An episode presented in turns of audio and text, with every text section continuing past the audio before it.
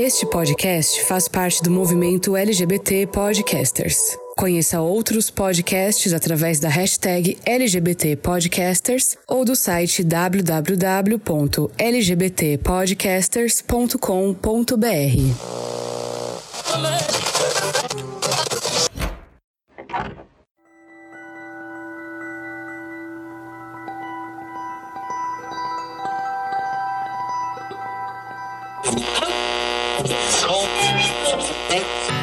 Brasil me deprime. Olha aquela peste, investe. O neoliberal pensou, põe um terno e vende.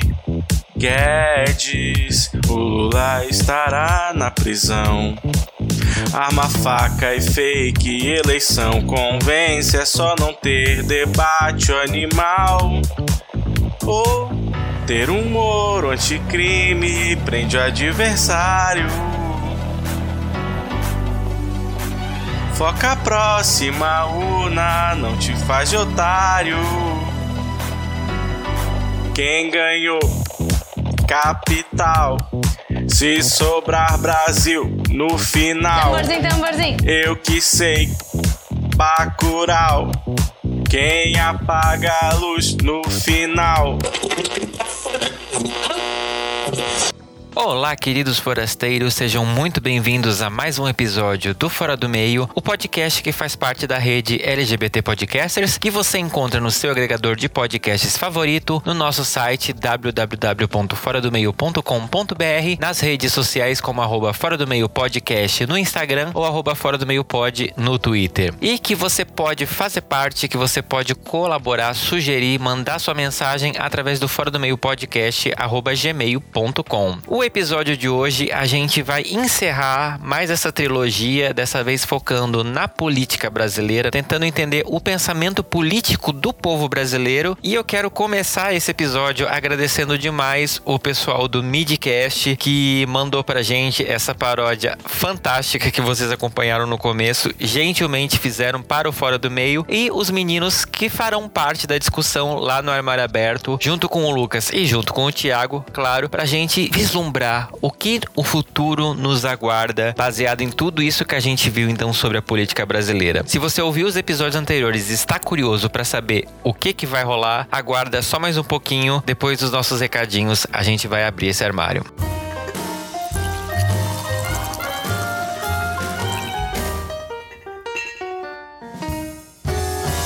Café Kadama, o café de todos. E lembrando que esse produto está disponível por enquanto apenas para a cidade de São Paulo. Saiba mais no arroba Café Cadama no Instagram. E esse episódio ele é patrocinado pelo Lucas Albuquerque, pelo Anderson da Silva, pelo Gilberto Lima, pelo Matheus Sampaio e pelo Luiz Antônio Carvalho. Muito obrigado, galera, por apoiar esse podcast. E se você, como eles, também gosta muito do trabalho que eu faço e acha que eu mereço um realzinho seu para continuar esse trabalho, eu te convido a conhecer algum dos planos de assinatura do Fora do Meio Podcast através das plataformas de financiamento coletivo, que são o catarse.me barra Fora do Meio, o apoia.se barra Fora do Meio, o aplicativo de pagamentos PicPay no arroba Fora do Meio Podcast ou diretamente na nossa página do Anchor. Todas elas você consegue escolher um plano de assinatura, cada uma com as suas respectivas vantagens, assinar esse podcast mensalmente e me ajudar a continuar produzindo esses conteúdos para vocês com a qualidade cada vez melhor. Todos os planos você pode encontrar no nosso site www.foradomeio.com.br com os links e as descrições de cada plano.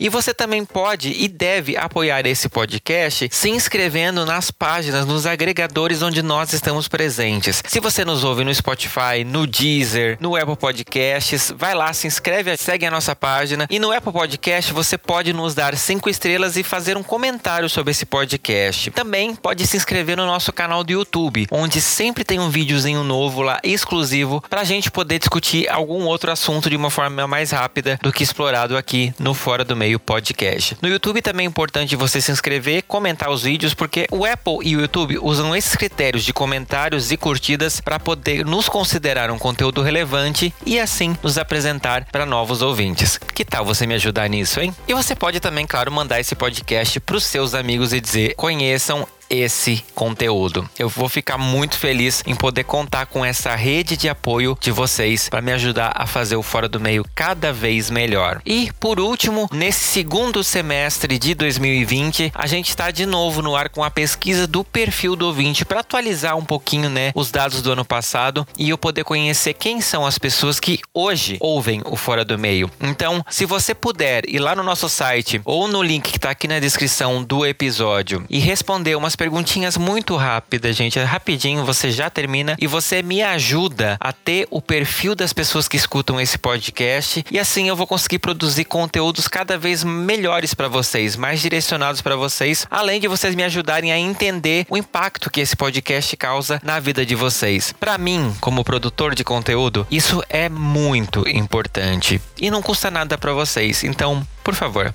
ajudem esse produtor. É só clicar no link aqui na descrição. E, sem mais delongas, bora abrir esse armário pra gente descobrir então, afinal, como eu prometi no final do episódio anterior, como eu acho que vai terminar o governo Bolsonaro. Bora lá? Armário aberto.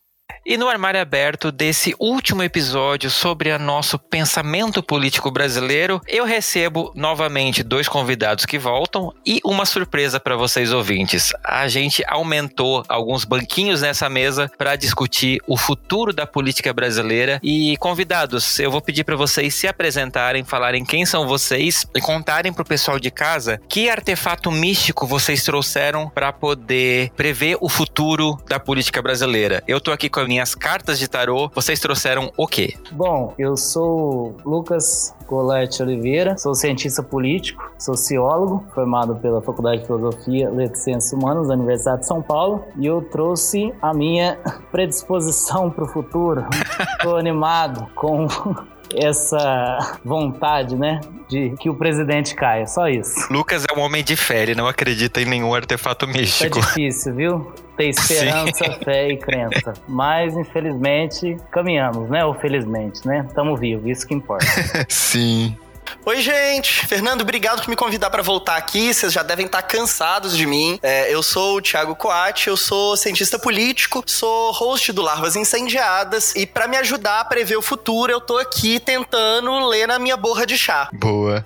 Oi, oi, gente. Boa noite, bom dia, boa tarde, bom momento para você que está nos ouvindo. Eu me chamo Diego Esquinelo, sou lá do Midcast Política e falo diretamente aqui dos 31 graus de Manaus. O que, que você trouxe para poder prever esse futuro, Diego? Os 31 graus de Manaus. que dá alucinação. O Diego tá tendo alucinações, ele vai prever o futuro com os 31 graus de Manaus. E que invertido é 13, gente. Vamos lembrar disso.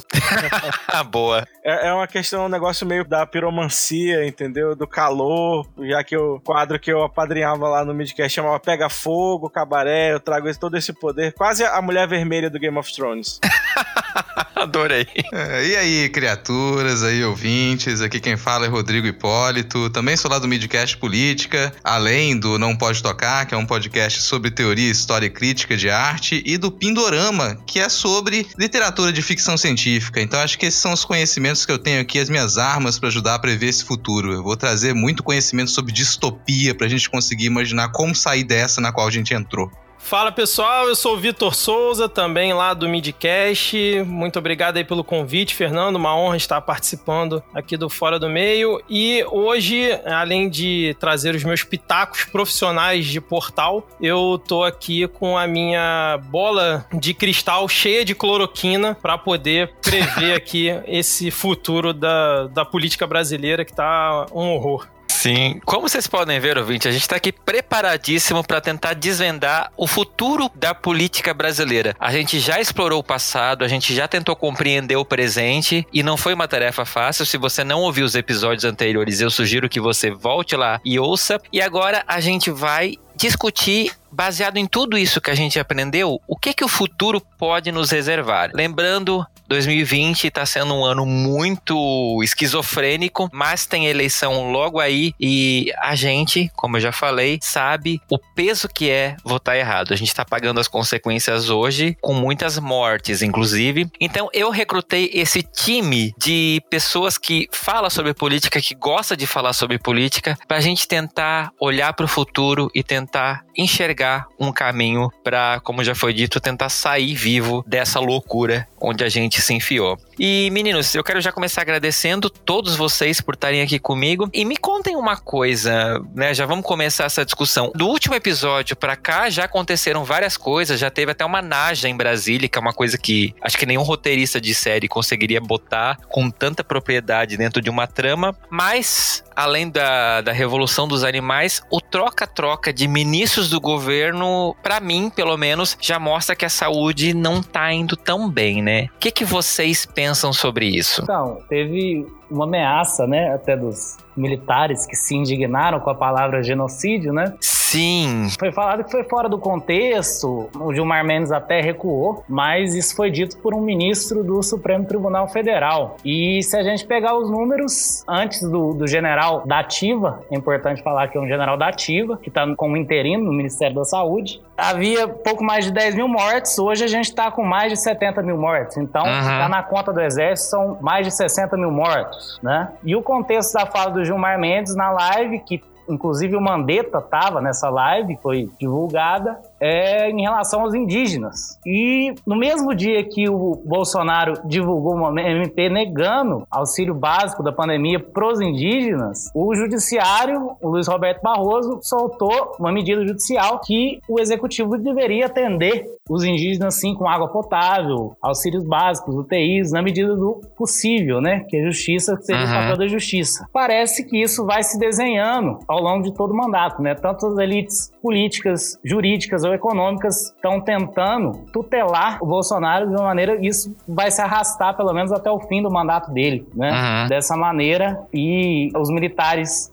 se estressaram com essa palavra genocídio. Há uma possibilidade, é muito difícil que tribunais internacionais julguem uma pessoa, mas eles se irritaram. Né? Se fosse em qualquer outra democracia que tivesse havido uma democracia de transição, uma revisão da lei da anistia, os militares seriam demitidos do cargo imediatamente. Né? Uhum. Aqui no Brasil, nossas instituições disfuncionais, isso não ocorre. E, infelizmente, nós temos um ministro da Saúde tutelado para cumprir ordem do presidente, né? Uhum. Ele chegou já, emitiu o protocolo da cloroquina, não está dando assistência nenhuma aos estados, cumpriu todos os protocolos realizados e tem 60 mil mortes nas costas. E, enfim, você vê a elite política, econômica tentando um Bolsonaro paz e amor, tentando um Bolsonaro sem um bolsonarismo, e isso vai se arrastando com essa quantidade de mortes no país, né?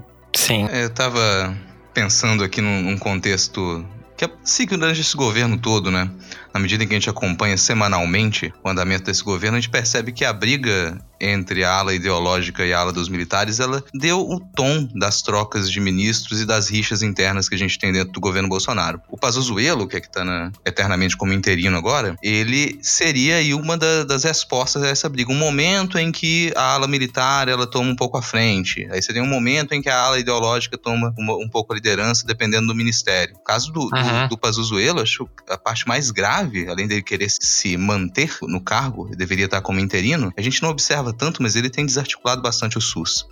Então a gente tem uma, um, um trabalho, uma rotina ali que ela é, é, muito grave de desarticulação do SUS quando parece que ele não está fazendo nada. As partes burocráticas de uma gestão, da gestão do Pazuzuelo, elas vão ser realmente percebidas daqui a um ano, dois anos, quando a gente precisar de alguns recursos do SUS e aquilo já não estiver mais disponível. Isso é, é realmente uhum. grave. Se você tiver que pensar nessa, como você comentou, dança dos ministros, né, de uma maneira mais ampla, acredito que isso é parte do que se esperaria desse governo no fim das contas, né? Toda aquela propaganda que o Bolsonaro fez durante a campanha de que governaria de uma maneira diferente do que era até então, ela se verifica. E uma, talvez o maior problema dessa maneira de desgovernar que ele tem não é aquilo que a gente esperava, que a gente teria sujeitos extremamente maléficos e frios e calculistas para poder destruir, como ele já disse antes, né, destruir o que se tinha no Brasil para construir algo novo. Mas que a quantidade de rixas internas que, que eles conseguiram gerar faz com que eles mesmos não tenham o controle da destruição a qual eles chegaram. A própria uhum. destruição que eles propagaram fugiu ao controle do que eles almejariam e ao meu, no meu ponto de vista, um dos resultados disso é a insatisfação dos grandes investidores. A gente percebe como que o Brasil ele se tornou uma, uma pedra no sapato do Mercosul, por exemplo, ele se tornou uma pedra no sapato de grandes investidores que já começaram a dar essa resposta nos últimos meses. Esse, esse último trimestre que a gente teve, a gente viu que a pressão dos investidores ela vem em cima do Ministério do Meio Ambiente, ela vem em cima do Ministério da Saúde, isso já começa a ser questionado. Sim. Eu acredito que essa, essa dança ela poderia ser prevista pelo que o governo indicava? Sim, mas até isso fugiu ao controle, consegue ser pior do que eles imaginaram que seria. Uhum.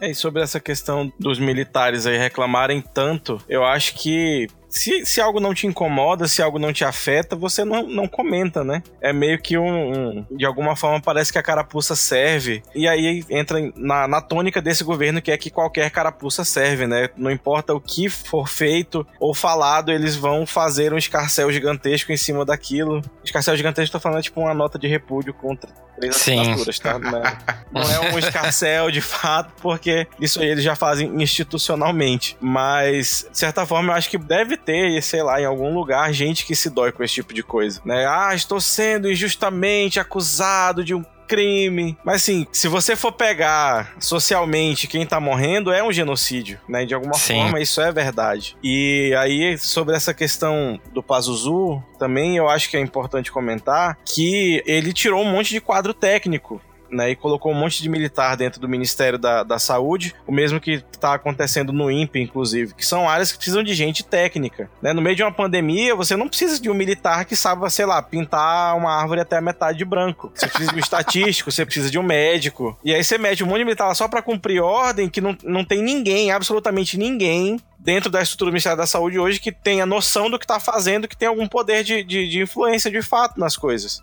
Né? Sim. Porque a, hierarquia militar não permite questionar, não te permite nada. Então, eu imagino o estresse que não deve ser você ser um servidor concursado do Ministério da Saúde há 20, 30 anos, está vendo a maior crise sanitária do século e você tá ficando de cabeça baixa porque a Controladoria Geral da União lançou um novo código de ética pública que você não pode falar mal do governo na, na internet, por exemplo. Uhum. O general Heleno não serve para ver currículo de ministro, mas serve para perseguir servidor. Sim. Eu concordo muito com o que a galera tá falando. Queria pegar um, um gancho aqui rapidinho numa coisa que o Rodrigo falou é, e depois conectar um pouco agora com essa fala do Diego. Primeiro, assim, sobre essa dança dos ministros é, e sobre Bolsonaro governar diferente ou igual, eu acho que a gente tem que entender um pouquinho como é que funciona essa relação entre legislativo e executivo no Brasil, porque eu acho que isso ajuda a gente a entender né, o que é governar diferente, o que é governar igual e também que trocas de ministros no Brasil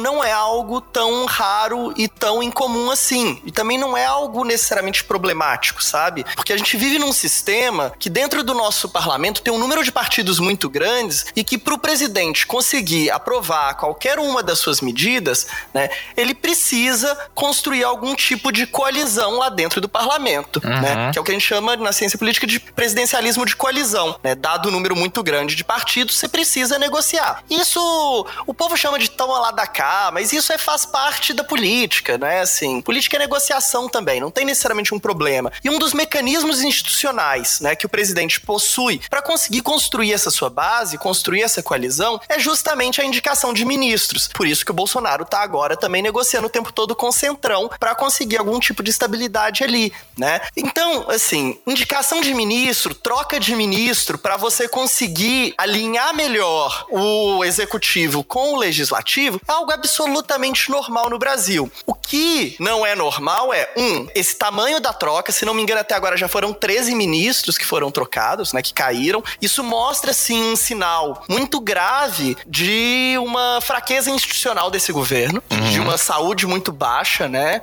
E mostra uma coisa, né, que esse cara não sabe fazer o básico da política, que é negociar, né? Esse trem de virar e falar que vou, vou fazer governo, né, sem conversar com o parlamento, isso não existe cara, é não saber minimamente as regras que governam o jogo e querer jogar. Quer dizer, mentira, é saber. Ele sabe muito bem quais são as regras, né? Ele teve lá no parlamento. É querer ignorá-las, né? É querer fingir que uhum. elas não existem e, e passar por cima delas com um populismo barato e ruim e tosco, né? Pra além do mais, né, assim, um dos grandes problemas, para além disso indicar uma baixa saúde, né, desse governo, essas trocas tão grandes, e isso conecta um pouco com o que o Rodrigo estava falando, essas trocas tão frequentes, principalmente em ministérios que são centrais, né, que são saúde e educação, né, são dois dos ministérios, assim, que têm o maior grau de institucionalização do nosso governo. Uhum. São ministérios que são antigos, que têm política muito robusta, que têm muita verba, né, e que têm políticas que são importantíssimas. Essas trocas trocas tão grandes desestruturam completamente políticas que são fundamentais e que estavam aí num processo de construção né, muito grande, assim. O dano que isso dá, como o próprio Rodrigo já falou, né, assim, é imenso, é imensurável,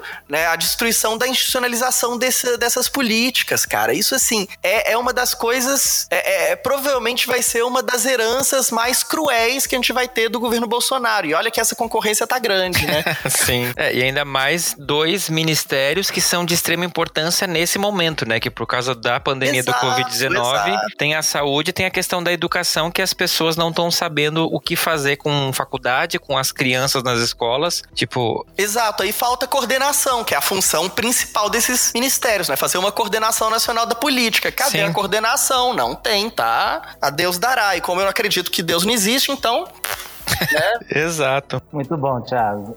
É, eu, eu fico aqui até um pouco estarrecido porque esse é, é o governo dos antiministros, né? Você falou da dança dos ministros, mas se você tira ou coloca algum novo, continua sendo o antiministro. Pode olhar para qualquer pasta, é sempre a pessoa tentando destruir o que a pasta que ele comanda uhum. deveria total, construir, total. né? Então é uma situação muito complicada e também me deixa um pouco estarrecido ter que concordar com Gilmar Mendes, né? o que o governo, o que o governo tá fazendo é realmente apoiar uma forma de genocídio, né?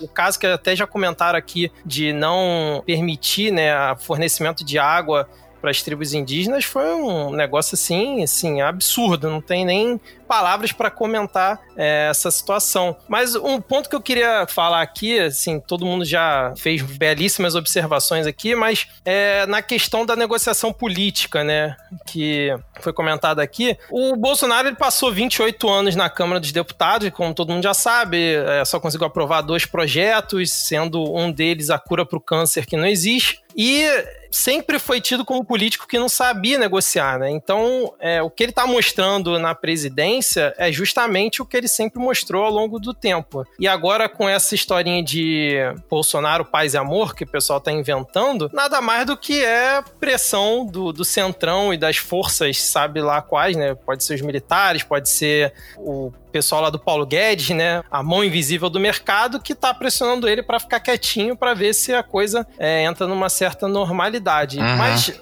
assim, o diagnóstico que eu consigo ter dele é que, na verdade, ele é frouxo, porque você vê nessas negociações, ele não consegue coordenar nada. Nos ministros caíram ultimamente, nenhum deles foi o Bolsonaro que demitiu, ele esperava criar toda uma confusão, o ministro ir até ele ou ir a público, como foi aquela situação do Moro, e pedir para sair. Então, nem para isso ele tem coragem de fazer, dele tomar ação de demitir é, o ministro, né? Todos, se você pegar e todos os últimos caíram, todos eles vão lá e pedem demissão, né? Uhum. Por conta de toda a situação. E aí, tipo, no momento que a gente tá, aqui da, da pandemia, a gente tá há dois meses sem ministro da saúde, né? A gente teve essa questão aí dos ministros palacianos, né, os generais soltando uma nota de repúdio lá ridícula e que agora estão querendo enquadrar o Gilmar Mendes dentro daquele artigo 23, né, que é de Lei de Segurança Nacional, pela fala que ele teve, aí o Mourão tá falando que ele deveria se desculpar e tudo mais. Mas assim, o, o que eu acho mais é, interessante é que as próprias Forças Armadas entendem o conceito de genocídio, né? Porque na nota que eles soltaram essa semana, eles dizem lá a definição certinha. E o engraçado é que eles não conseguem se reconhecer nessa nota, né? Então, assim, mostra também muito do que é a alma desse governo, né? Uhum. Que tá fazendo os maiores absurdos absurdos e simplesmente acha que tá fazendo certo. E aí, só para terminar, teve. Vocês falaram da questão do general Pazuello ter entrado no ministério e ter trocado vários corpos técnicos. Atualmente, acho que são 28 militares que tem ali no corpo entre aspas, técnico do ministério. E aí o Bolsonaro hoje defendeu, inclusive no Twitter, o Pazuello falando que todos queremos o melhor do, para o Brasil e tal. E aí ele elencou cinco ou seis tópicos para falar do Pazuello. Em todos eles, não tem uma referência a qualquer ação da saúde anterior, entendeu? Nada. É logística, é centro de obtenções do comando logístico do exército, sei lá quando. Então, assim, eles, assim, tá na cara deles a situação de que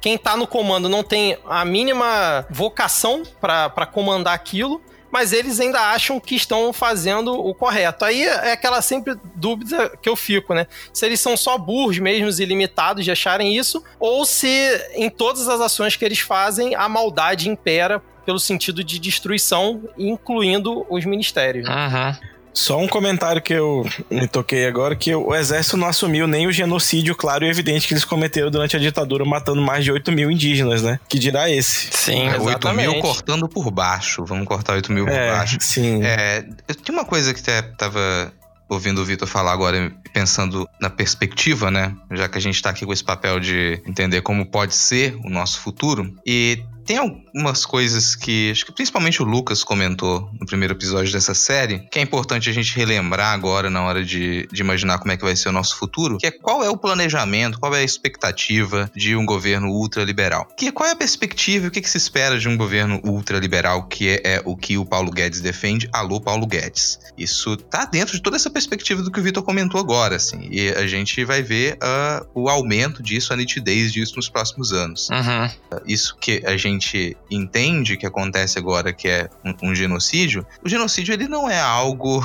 tão, tão, tão negativo se você pensar de modo frio no que os ultraliberais eles desejam, assim. Então, se a gente pegar essa tentativa de minimização extrema do Estado e a gente tomar como exemplo o, o Chile, que é o exemplo que o Paulo Guedes adora, né, e que é uma, uma falha enorme, assim, que acontece no, no, Chile, o resultado a gente observa agora, uhum. duas décadas depois da gente ter realmente esse, um governo ultraliberal colocando em prática, é você é, minimizar o Estado ao máximo ao ponto de você precisar de uma educação privada. E a educação privada, ela dominar a nossa educação. Então ela deixa de ser universal, a previdência deixa de ser universal, a saúde deixa de ser universal. Isso a gente começa a observar agora. Então isso é, é muito planejado. Ah, eles não são grandes gênios da articulação? Não são grandes gênios da articulação articulação. Mas você tem ali objetivos em comum de um grande mercado, de um mercado forte, dessa mão que não é nada invisível. Você tem esse grande capital atuando em cima de políticas públicas e você tem esses dispositivos que eles podem ter funcionado bem ou mal. Uhum. Eu vou explicar o que eu quero dizer com dispositivos. Em cima, eu não vou repetir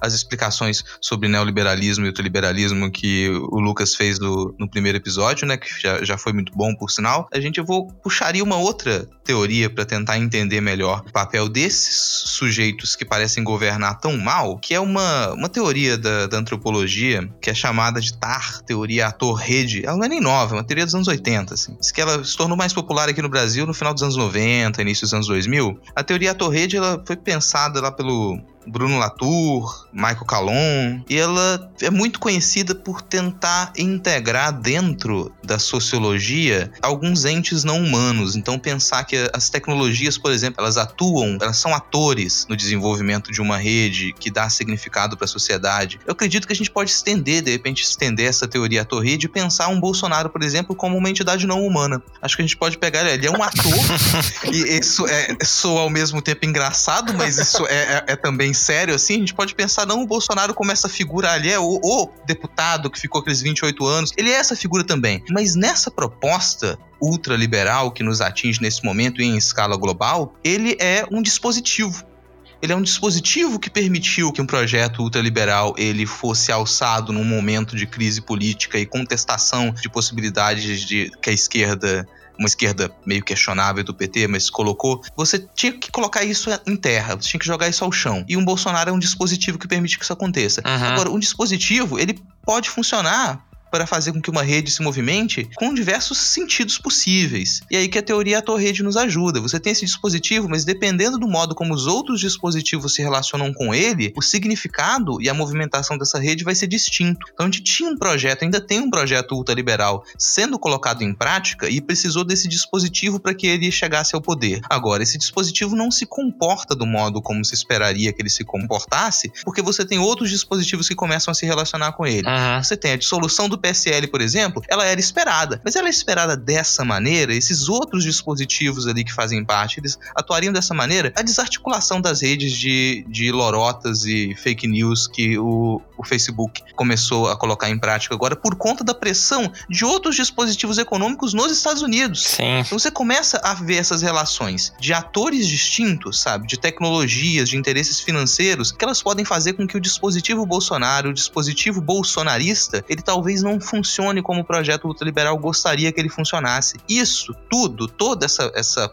pala teórica que eu tô colocando aqui, é para dizer que a gente pode sim ter alguma esperança de que, por mais que esse projeto liberal ele já deixe marcas pra gente, a gente vai demorar muito tempo para corrigir a quantidade de porcaria que foi colocada sobre a mesa, a gente ainda pode ter esperança de que, pela relação entre esses outros dispositivos, o bolsonarismo ele não funcione como o projeto ultraliberal gostaria que ele funcionasse e ele vai atrapalhar. E quais outros dispositivos que a gente pode colocar em prática para que atrapalhe ainda mais? Uhum. A gente pode atrapalhar ainda mais. Aí, nesse sentido, pressão social na internet é um dispositivo que pode funcionar, investigação de fluxo de dados é um dispositivo que pode funcionar, acordos entre parlamentares por interesses externos, como o Tiago estava comentando, que é inevitável que uma real política coloque em prática, pode funcionar. Se você desvincula, você cria um relacionamento muito negativo, um atrito muito forte entre esse projeto ultraliberal representado pelo Paulo Guedes e outros supostos técnicos que estão no governo. E essa ala ideológica, esses dispositivos que o Bolsonaro e o bolsonarismo representa. Se essa relação fica muito ruidosa, isso não é interessante para o mercado, isso não é interessante para ninguém, e esse projeto que une conservadorismo e ultraliberalismo, ele pode ser regurgitado. A Sim. gente vai ter muita coisa para consertar, mas a gente pelo menos vai conseguir vomitar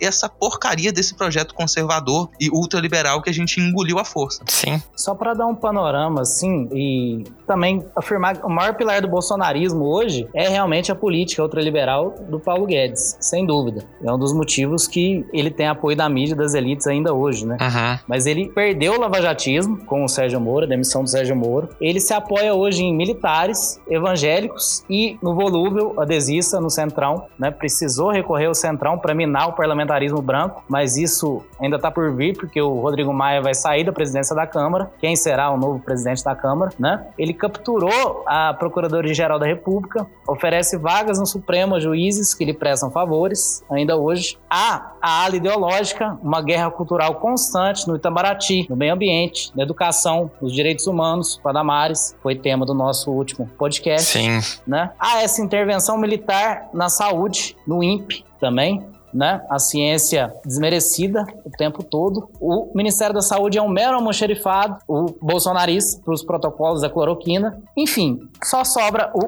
Paulo Guedes e a política ultraliberal, como foi colocada muito bem na teoria do Latour, né? Sim. É a política econômica dele que tem o apoio da mídia e das elites políticas no Congresso, que ainda preferem não derrubá-lo ou dar um andamento nesse processo de impeachment. Tem um timing nisso. As elites políticas jurídicas, econômicas, ainda vão segurar ele o máximo que der. É a previsão de bola de cristal de chute, né? De expectativa. Vamos ver, né? Até quando isso vai durar, né?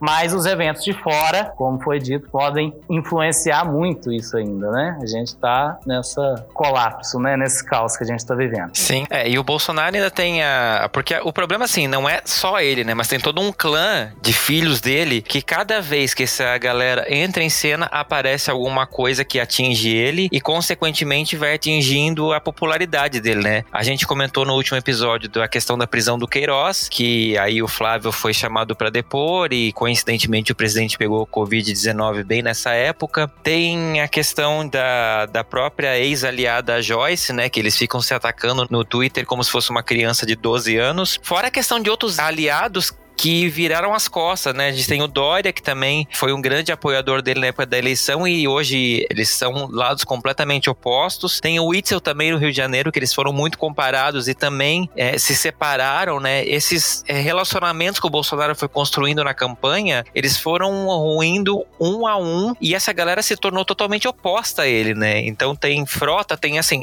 se a gente for ficar listando aqui todo mundo que terminou esse casamento com ele, acho que só a Michelle, que né, não pegou o Covid-19, sendo que ela é esposa dele, então tem alguma coisa, talvez ela também esteja separada. Tipo, gente, esse homem tá sozinho. Na verdade, ela é a única no Planalto que tá fazendo isolamento social corretamente, né?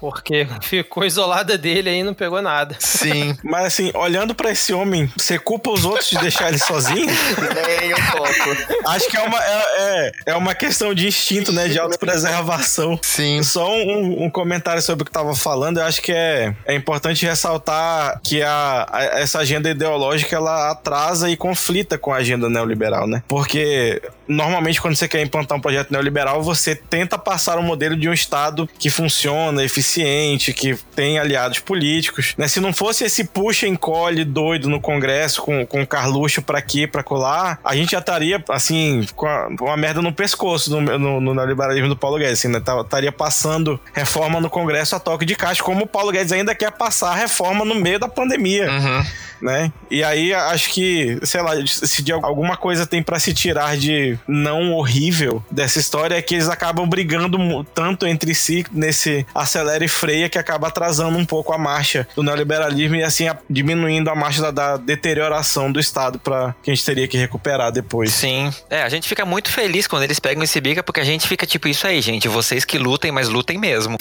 tipo isso. Exatamente. Se eu puder pegar um gancho, assim, para fazer aqui um pouco a poliana também, deixa eu fingir que eu acredito que o mundo tem um futuro bonitinho. Mentira, eu, eu, eu acredito que é possível, sim, até porque, vamos lá, eu sou, sou também ativista, né? Se eu não acreditasse no mundo melhor, eu também não seria ativista. Mas bem, tem várias pessoas, vários analistas estão fazendo uma análise que eu acho talvez ela é muito bonitinha, não sei se eu concordo tanto, mas que tem alguma razão de ver como, de alguma alguma maneira, a pandemia revela a necessidade e a importância do Estado e de políticas públicas, né? Eu tenho esperança que, de alguma maneira, a gente consiga, para brincar aí um pouco, né, com as metáforas que o Rodrigo estava tentando fazer desse sistema, que a gente consiga, de alguma maneira, conectar, né, nessa rede aí, a pandemia de maneira que ela permita a gente não só regurgitar essa figura do Bolsonaro, mas regurgitar também também esse ódio ao Estado, né? Uhum. E, e produzir novas conexões que nos permita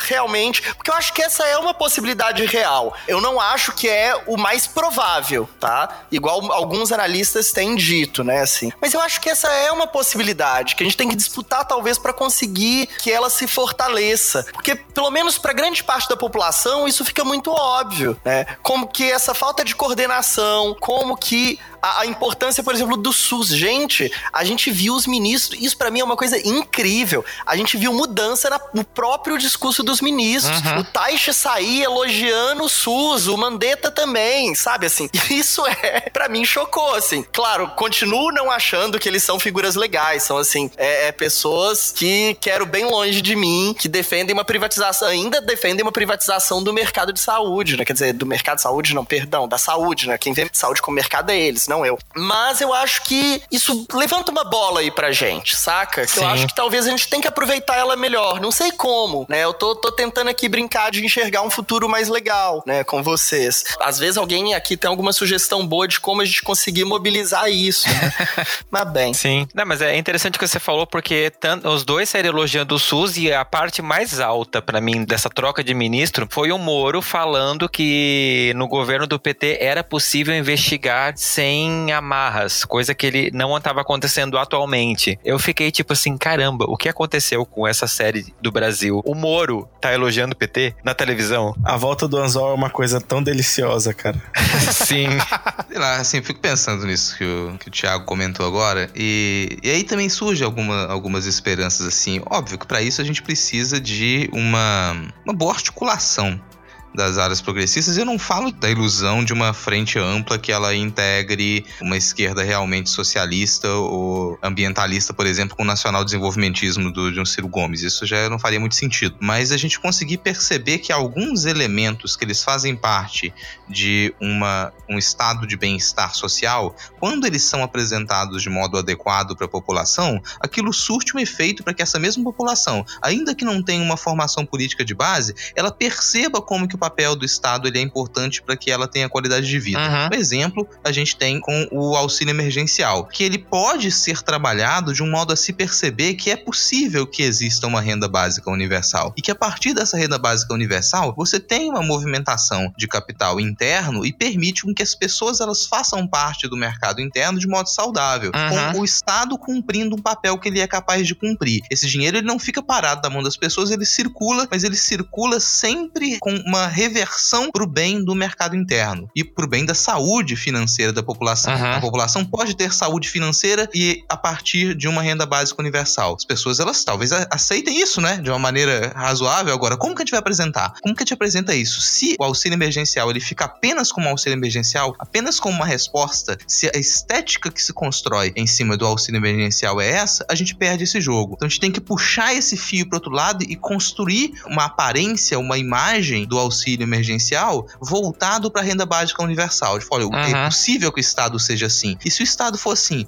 perguntar diretamente para o trabalhador, para a trabalhadora, para todo mundo que está, como que você imagina a sua vida recebendo mensalmente um auxílio porque você precisa e porque o Estado pode custear isso? Porque nós Sim. estamos em uma sociedade que permite que as pessoas contribuam para que você tenha esse mínimo de qualidade de vida. Sua vida vai ser melhor se você tiver 600, 800 reais todo mês de garantia enquanto for preciso, enquanto você não tiver uma renda individual, uma renda familiar que te dê essa qualidade. Bom, isso, vai, isso é, é, o tipo de argumento que ele torna as coisas evidentes mesmo para quem não tem formação política de base. Sim. A gente só tem que conseguir construir essa imagem. Uhum. E como diria o Suplicy, a renda básica de cidadania já é aprovada, já consta na Constituição. Só falta o Poder Executivo definir a sua implementação. É, foi uma lei aprovada até na época do Lula ainda, né? É, eu ia comentar isso, que a, a renda básica, ela lembra muito a conversa dele sobre a importância do Bolsa Família e de tantos outros incentivos para a galera de baixa renda e que é uma coisa que ele sempre falava, né? A gente precisa que as pessoas consumam para a economia girar. É, assim, na época do Lula, né, muita gente que critica o PT falava que ele usava isso de forma eleitoreira para ah, ganhar voto e tal, mas eu não vejo dessa forma, obviamente, porque a política do governo sempre foi essa da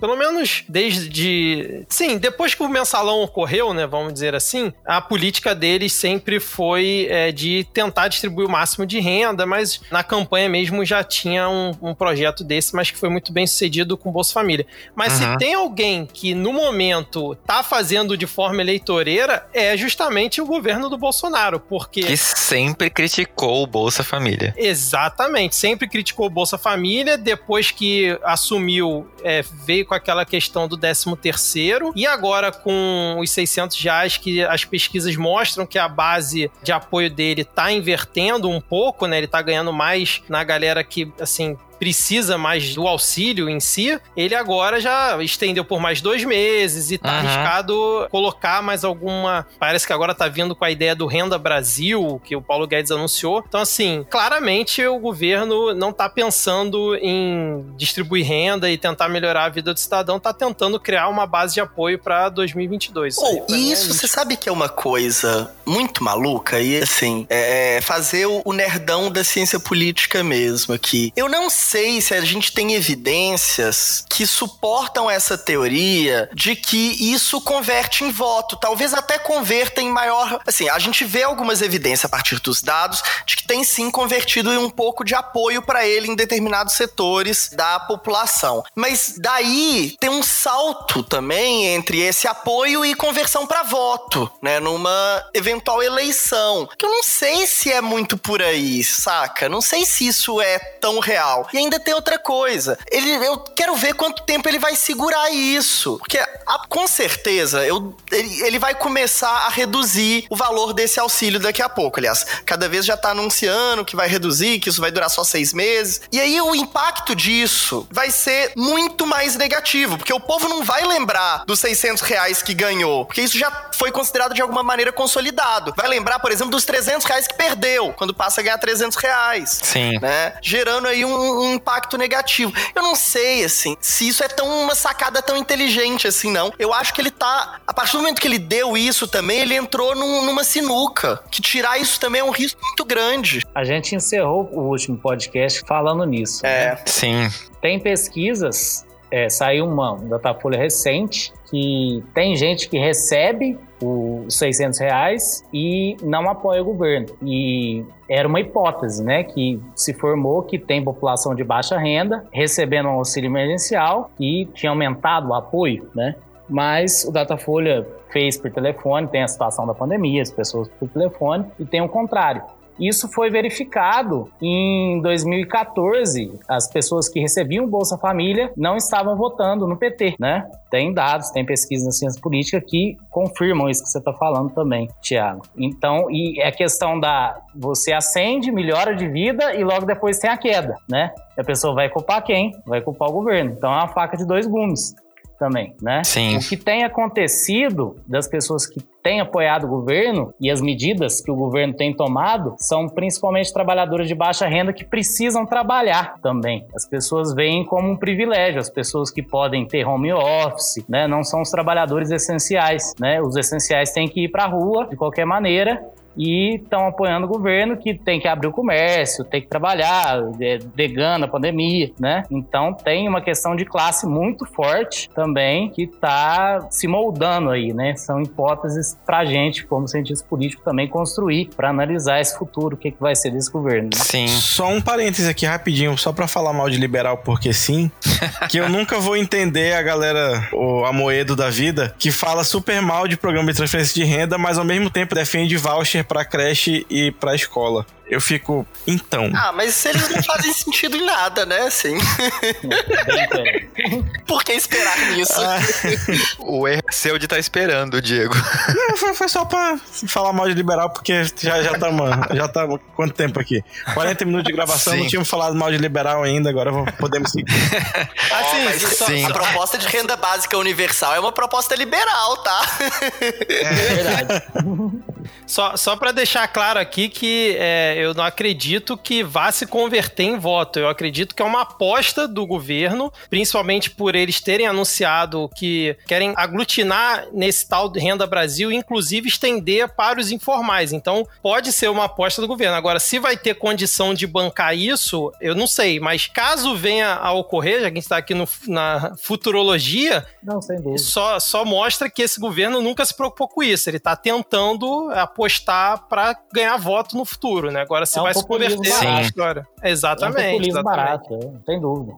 É, e o interessante é que eles criticaram todo o governo do PT por causa de populismo barato, agora estão bebendo da mesma fonte, né? E além de toda essa questão, tem a questão também que eu enxergo que a população brasileira, a gente tá tendo alguns movimentos sociais de protestos novamente, talvez não tão fortes, lógico, como a gente teve em 2013, mas assim, eu tô vendo uma galera se unindo também na rua, teve, a gente teve uma manifestação de entregadores por causa, né, motivados pela pandemia, teve o caso da, da negritude, que foi para protestar no meio da pandemia, mas rolou esse protesto por causa daquele fato que aconteceu nos Estados Unidos, do, do rapaz negro que foi morto pelo policial. E a gente, essa semana, teve um caso muito parecido aqui no Brasil, que não teve metade da repercussão, mas que mais uma vez, né, causou o furor nas redes sociais em alguns perfis. É, vocês enxergam que a população está reagindo a essas coisas do governo? Vocês enxergam que a polarização que sempre existiu, ela tá voltando a ficar forte? O que, que vocês estão percebendo? Essa coisa da polarização me causa mixed feelings, porque ao mesmo tempo em que eu compreendo que a gente teve sim uma intensificação dessa polarização nos últimos cinco, seis anos, talvez, eu não posso ignorar que essa polarização, em certa medida, ela sempre esteve presente na, na nossa sociedade. Uhum. Sempre esteve ali. Às vezes, em alguns momentos, ela parecia mais evidente com relação a algumas questões, outras não.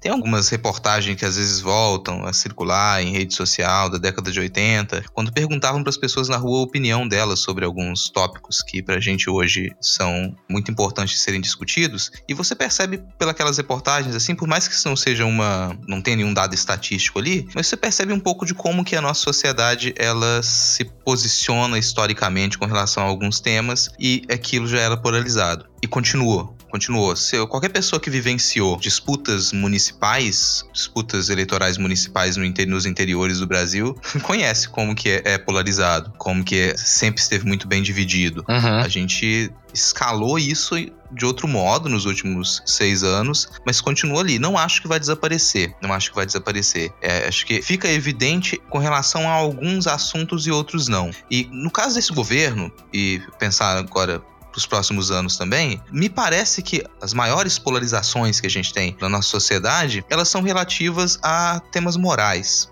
Elas dizem respeito a temas morais. Uhum. Eu não acredito, não, não percebo que a gente tenha tanta polarização com relação a temas econômicos, por exemplo, no Brasil. Tanto que não vai ser estranho, o pessoal se surpreende às vezes quando entra num grupo bolsonarista ou quando vai em alguma postagem bolsonarista e você encontra alguém lá que é ferrenho defensor das pautas bolsonaristas, mas que do nada solta um pedido para poder colocar mais imposto em cima de grandes fortunas, para poder taxar grandes fortunas. Porque na, na percepção geral econômica, percepção média econômica da população brasileira, você consegue ter um horizonte de justiça econômica. Uhum. Você tem. A maneira como você vai chegar lá, ela é, não é tão bem compreendida novamente por falta de formação. Ela não é tão bem compreendida. Mas eu não percebo toda essa polarização quando a gente trata com a economia, por exemplo. Disputa de classe é outra coisa. Não estou falando de, de, atrito entre classes, entre empregador e empregado, por exemplo. Não é, não é esse o, o ponto. Agora, nas pautas morais, acredito que já, é, já estava assim, vai continuar. E quanto mais a gente evidenciar as requisições do que é necessário para que a gente tenha uma sociedade mais justa em aspectos morais, em aspectos comportamentais, mais isso vai se evidenciar. Uhum. O que eu percebo, e que às vezes a gente inverte o ponto de análise, é que a gente imagina que esses agentes políticos da extrema-direita, eles passaram a defender, eles trouxeram essas pautas, mas eles não trouxeram essas pautas. Essas pautas já estavam ali. Eles se apropriaram dessas pautas e tornaram isso pautas políticas para poder ganhar a atenção da sociedade. Uhum. Tô falando muito, mas eu, eu fico lembrando de, de conhecidos meus do, do cenário político de quando eu era bem mais novo, é para a década de 90, início dos anos 2000, e que estavam em, em núcleos evangélicos e reclamavam muito, mas reclamavam muito de como que as pautas, e que eram, muitas vezes eram pautas progressistas, que elas estavam no seio de comunidades evangélicas, elas eram absolutamente ignoradas em reuniões de partidos políticos, em é, reuniões de sociedades civis, eram ignoradas. Então essa você teve uma parte da população brasileira que não teve, não pôde ser observada e foi agregada no discurso ultraconservador da extrema direita. Uhum. Foi agregada. A gente simplesmente abandonou parte daquela população porque a gente, a gente considerava que aquilo ali não merecia fazer parte do debate político. Isso é impossível. Eu não, eu não gosto da ideia de simplesmente se falar que, ah, peraí, olha, esse debate religioso não vai fazer parte da política. Ele faz parte da vida real. Então ele tem que fazer parte do debate político. A gente ignorou, chutou isso de escanteio e voltou contra nós. Uhum. Isso ainda continua a acontecer. Peraí, quais recortes sociais, quais comunidades, quais interesses de microcomunidades que a gente tem e que não são observados pelos grandes projetos, pelos macro projetos das, das esquerdas que a gente tem? Muitos não são.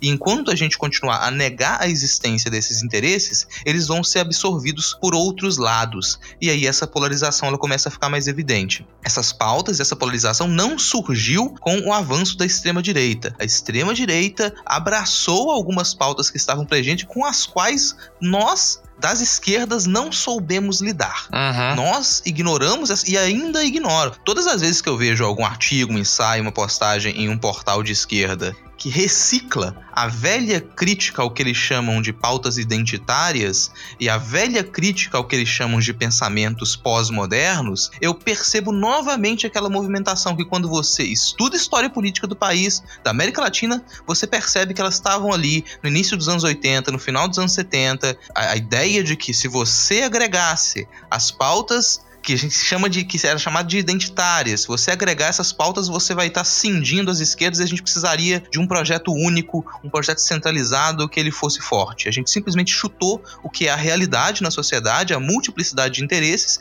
A gente não quis que aquilo fizesse parte da esquerda. Isso está de novo. Tá de novo. Entra em, em, grandes, em grandes portais de. É, a gente não vai chamar isso de think tanks aqui no Brasil ainda, mas você tem alguns grandes portais articulados de esquerda você vai encontrar essas postagens de articulistas criticando o, o modo como o, os feminismos tentam estar presentes dentro do debate de esquerda, o modo como as pautas de racialização elas estão presentes dentro do debate. Vou relembrar uma coisa que aconteceu ano passado, para a gente tentar e perguntar para vocês o que vocês acham que aconteceria se a gente tiver uma movimentação, já que a gente falou de protestos, até o final do ano ou no início do próximo ano. Quando a gente teve uma onda puxada por movimentos de mulheres no ano passado, acho que foi o 30 de junho, a gente teve o Ele Não puxado no 30 de junho. Uhum. Logo na sequência, foi ano passado, foi 2000 e foi 2018 ainda. Foi durante, durante a, eleição. a eleição. Foi durante a eleição. Logo na sequência, a quantidade de crítica de fogo amigo que veio falar: opa, se não tivesse feito uma passeada feminista, não tinha levado mais voto pra direita. Agora que vocês fizeram uma passeata feminista, vai ter mais um monte de voto pra direita, porque as pessoas não querem discutir isso. Não é hora de discutir isso. E a gente, a gente perdeu a eleição porque vocês fizeram ele não. Olha só. E aí, e é, cara? E é tão tacanho esse pensamento, é tão raso que, tipo, ignorou completamente que na mesma época o que aconteceu foi, por exemplo, a Universal entrar de peito na campanha. Aham. Uhum. Aí na pesquisa seguinte saiu um aumento absurdo de intenção de voto do Bolsonaro e, as esquerdas ficaram lá se, se mordendo como sempre o fazem, né? Eu achei até engraçado quando o Rodrigo falou do grande projeto de esquerda porque ele não existe né? O, o grande.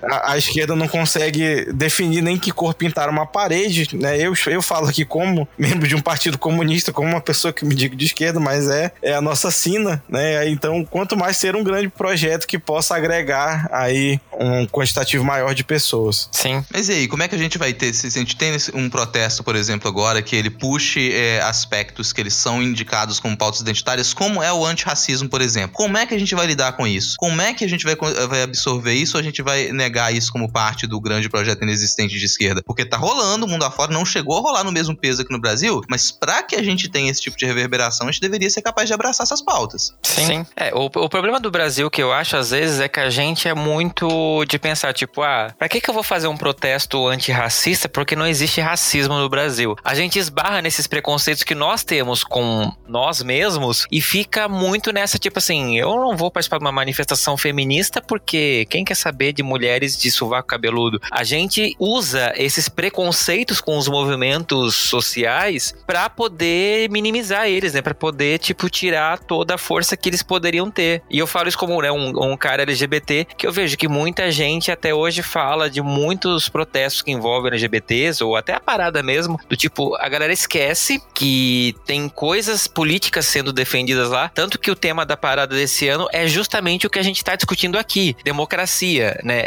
Esses episódios, eles vieram como inspiração disso. E a galera fica tipo assim, ah, não, mas a parada gay é só um bando de caras se pegando. Tipo, não tem nada de discussão séria lá. E o Thiago, que é um ativista, também pode falar disso muito melhor do que eu. É, não sei se eu posso falar tão melhor que você, né? a pressão, colocou a pressão, é, pô. É, não, não, não sei, gente. Assim, eu concordo com algumas coisas, Fernando, que você disse, mas eu sinto assim, de novo, eu, eu acho que nesse episódio eu vou fazer o papel um pouco da Poliana aqui o tempo todo.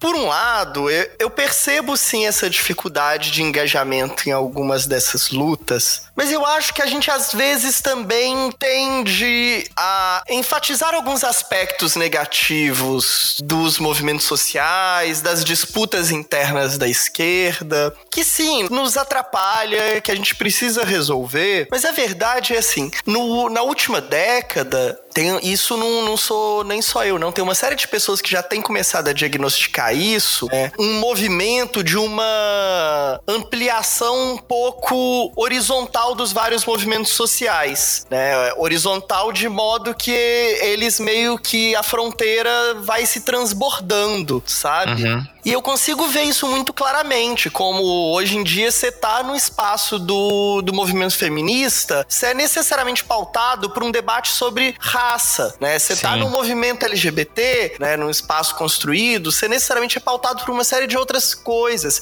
né? Parte grande, inclusive, eu acho, dessa resistência de certos setores da esquerda também vem de um diagnóstico de uma impossibilidade de construir, né, espaços de construir ações hoje em dia sem, de alguma maneira, ser interpelado por esses discursos. Até mesmo dentro da direita, de alguma maneira, mas aí por, por um viés que eu não concordo tanto, né? Por um viés muito mais que eu, que eu não acho emancipador. Eu acho muito mais do, do neoliberalismo funcionando na sua lógica capturadora do que realmente um viés emancipador, saca? Uhum. É, então, por mais que eu acho que sim, existem essas disputas, ah, não vou no protesto da, das feministas porque quem é que se importa, assim. Eu vejo que tem crescido um, uma preocupação interseccional, uma construção, não um grande projeto da esquerda, de união. É, veja bem, eu não tô falando isso, não tô falando isso, mas eu tô falando sim que a interpenetração tem sido mais comum e que alguns projetos que conseguem costurar tudo isso têm se tornado não só mais comuns, mas têm ganhado um espaço grande na nossa política, mostrando que são mais do que utopias, mas são construções concretas reais e possíveis, né? Eu sou de Belo Horizonte, né? Então não tem como mencionar, por exemplo, a experiência da Gabinetona e das muitas pela cidade que queremos aqui em Belo Horizonte, né? Que lançou lá em 2016, inicialmente, a candidatura de. Eu não lembro mais quantas pessoas que foram, mas assim, foi uma dessas primeiras ideias de construção coletiva de candidatura em que uma pessoa pedia voto para outra, todas as pessoas que estavam se propondo a candidatura juntas pegava e assumia o compromisso te levar consigo também as pautas das outras candidatas, né? É, e que elegeu a Áurea Carolina, que hoje é nossa deputada, né? Mas ela foi eleita primeiro como vereadora aqui na cidade. E junto da Áurea elegeu a Cida Falabella. E elas fizeram essa experiência muito maluca e muito legal de construir um gabinete conjunto. Uhum. Não era simplesmente tinha o gabinete da Áurea, tinha o gabinete da Cida. Não, não, não. Elas quebraram a parede, levantaram isso, era um gabinete conjunto de uma experiência popular participativa de um mandato aberto, né? Que hoje em dia está representado na, nas três esferas do poder, né? É claro que à medida que isso vai se institucionalizando também, vai surgindo uma série de contradições que são inerentes da política institucional, uhum. né? E uma série de dificuldades, né? Claro que depois que a Áurea se tornou uma deputada federal, ela se afastou um pouco das bases. Cria aí uma certa dificuldade de manter esse projeto, essa construção tão aberta que foi, tão interseccional, tão mas ela tá tentando uma construção diferente, saca? Assim, é possível. E, e, e assim, e esse é só um dos exemplos. É, mas tem uma série de outros exemplos, ou similares, ou então de outras formas de construção, porque também não acho, é, não interpretem aqui nessa minha fala que a revolução do mundo são as candidaturas coletivas. Não, não né? Mas é uma das ideias, uma das várias, né? Assim, que eu acho que, que mostra que sim, é possível construir outras coisas. Uhum. E é possível sim a gente conseguir construir outras aproximações entre os vários movimentos sociais também. Sim. Uma coisa que eu acho que é importante pautar, que às vezes as pessoas são confundidas por uma narrativa. Polarização é muito diferente de politização. A sociedade inteira está passando por um processo de politização, de contestação absurdo, né? A questão do Black Lives Matter no mundo inteiro se mobilizando. Outra questão progressista também, o Green New Deal, questão ambiental, está mobilizando debates, as pessoas se voltando, mas isso é sempre fragmentado, uhum. né? As pessoas não têm como o século XIX, XX, em sindicatos, associações, isso às vezes é voltado para a rede social, as pessoas estão fermentando um caldo cultural, indignadas, contestando. Muitas vezes, uma mídia corporativa, alguém, ah, a polarização é ruim. Mas, peraí, é ruim? Até que ponto? É um extremismo? Quando a polarização é um debate, um confronto de ideias, isso não é ruim. Faz parte da democracia, do, do confronto ideológico. Isso é normal, comum, acontece. Muitas vezes a mídia incute esse tipo de discurso porque quer um candidato de centro que protege o direito, o livre mercado, isso, né, que ela almeja, né? Aqui no Brasil, desde maio, a gente teve manifestos e frentes suprapartidárias, né? Mas também muito fragmentadas, né? Todas virtuais, decorrência da pandemia, como estamos juntos, basta que veio o pessoal do direito, né? Contra, manifestando com nota de repúdio a favor do Estado de Direito. O Somos 70% do economista, né? Uhum. Do Ribeiro. O Somos Democracia, que foi para a rua enfrentar o bolsonarismo das torcidas né? Enfim, são todas dispersas manifestações pontuais que demonstram que a sociedade está, sim, indignada com as atitudes dos governantes em relação à saúde pública, às ações em relação à pandemia. Isso é um sintoma, é um fenômeno social que está explicitado. A questão é que não há vocalização. Qual eu sou cético na questão da institucionalização desses movimentos sociais, uhum. né? Quanto a isso, há militância, há indignação, há contestação, mas quais as consequências que isso vai tomar, né? Esses manifestos de frentes já deu uma murchada, já, né? Não tem partidos mais se mobilizando quanto a isso. Houve uma mobilização por uma frente ampla com os partidos de oposição. O Lula não quis fazer parte, né, do PT, não quis se juntar com os arrependidos do bolsonarismo, lava-jatista, gente que depois a Dilma, defensores do programa do Paulo Guedes. Sai um editorial no Globo, no jornal o Globo, pedindo desculpas ao PT recentemente. A questão é que o PT tem uma grande parcela do eleitorado ainda hoje, mesmo com toda a rejeição, com todo o antipetismo. Então, se a gente for mesmo prever um futuro, é possível ter uma frente ampla de esquerda? Deixa a pergunta aos outros convidados, que não leve em consideração o eleitorado e os votos que o PT tem hoje também. A gente pode mudar esse cenário que a gente tem hoje? Não quer xingar o PT, não, Vitor? Começar aí, cara. não, não, eu tô bem contemplado aí com o que vocês falaram, mas eu confesso que eu não acredito nessa frente ampla aí, não. Sim, sem o PT, sem chances, apesar de eu ter muitas críticas aí ao PT, mas não tem a menor condição. Também tem. E, e eu acho que ela não vai, não vai vingar, não. A gente até já comentou isso também lá no, no Midcast Política, acho que essa unidade é meio improvável. Pode ser que aconteça? Pode. Seria interessante? Seria, mas Acho que, tipo, aquela ideia do Freixo de não se candidatar à prefeitura do Rio esse ano para poder trabalhar por uma frente para derrotar o fascismo do Bolsonaro e tal. Eu acho que é muito bonito no ideal, mas acho que não rola não. Agora, só um, um comentário rápido em relação a essa polarização. Eu acho que enquanto não cortar a grana da onde financia essa galera que ajudou a entornar o caldo muito, né? MBL e agora essa galera mais próxima do Bolsonaro, essa polarização não vai sumir nem tão cedo. E até porque eu acho que a população tá gostando disso, né? A população meio que é, entrou de, de cabeça nessa disputa maluca, já desde lá do Aécio, Dilma e agora muito pior, não tem nem comparação. E entra também, acho que, no, no, processo de as pessoas serem bombardeadas por informação o tempo inteiro e os memes acabam fazendo um estrago danado nisso, né? Então, acho uhum. que a polarização não vai sumir nem tão cedo. Basta lembrar que a gente já tá aí pelo menos há uns 6, 7 anos com essa polarização bem intensa, né? Então, eu não consigo prever ela sumir nem tão cedo aí do nosso radar. Posso dar um pitaco também, rapidinho, sobre essa questão de frente ampla? Eu acho que especificamente para essas eleições a partir de agora, tem um dificultador nessa constituição dessas alianças entre partidos, que é uma mudança nas regras eleitorais, né? Que é a partir de agora tá proibido fazer Coligação. as coligações, uhum. exato, para as eleições proporcionais, né?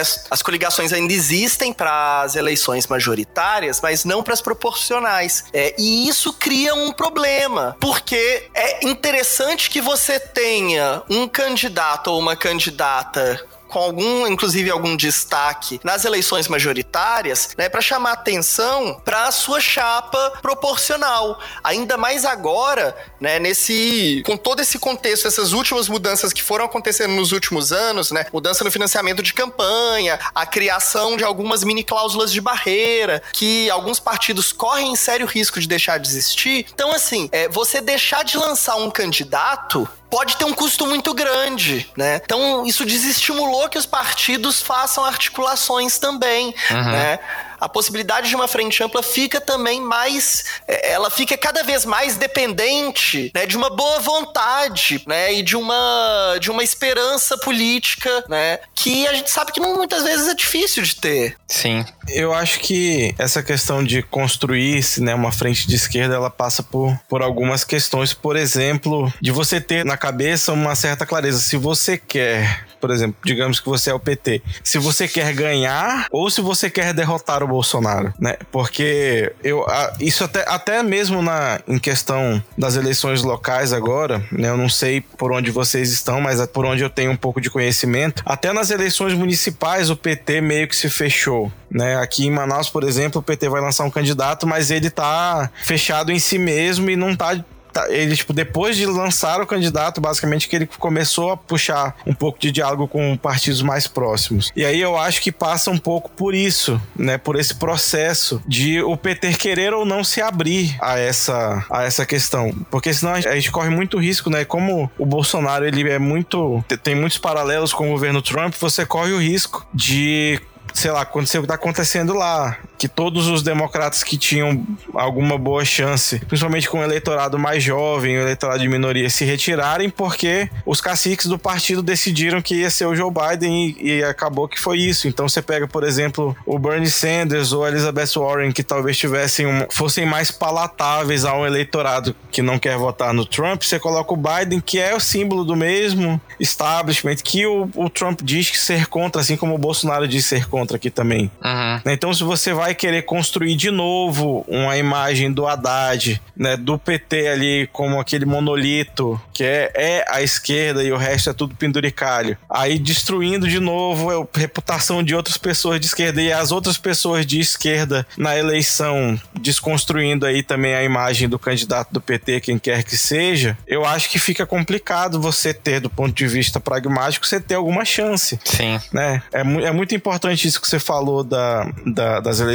proporcionais, porque, por exemplo, o, o pessoal é um partido que faz muito isso, né? Lançar candidaturas majoritárias como um trampolim para impulsionar as suas candidaturas legislativas. E é uma coisa que tem dado muito certo, inclusive mas é, chega um momento que as coisas deixam de. Elas saem do campo ideológico e elas precisam ser colocadas no campo tático. Né? A gente quer o quê? A gente quer derrotar o Bolsonaro. Então, o jeito de fazer isso talvez seja abrindo uma concessão aqui e ali, fazendo uma política real que o PT normalmente não está disposto a fazer porque ele se considera. Tá, o PT é um partido gigantesco. O PT já chegou a ser um dos maiores partidos políticos do mundo, assim, em questão de número de filiados, em questão de mobilização. Mas a questão o que está em jogo, né? E aí eu acho que falta um pouco dessa leitura de muita gente que está em liderança de, nacional de vários partidos aí, não só do PT, como o PCdoB, como o PSOL, como o PDT, como o, próprio PSB, de ter essa noção de tentar largar um pouco o seu ossinho para se juntar contra um inimigo. Uhum. Que aí eu acho que a coisa muda de figura um pouco mais. Sim. Porque você até pode ter, sei lá, sai o Ciro, sai o Boulos, sai o Haddad candidatos, por exemplo. Mas os três se reúnem para atacar o Bolsonaro e não atacar uns aos outros, disputando voto entre si, por exemplo. É, quer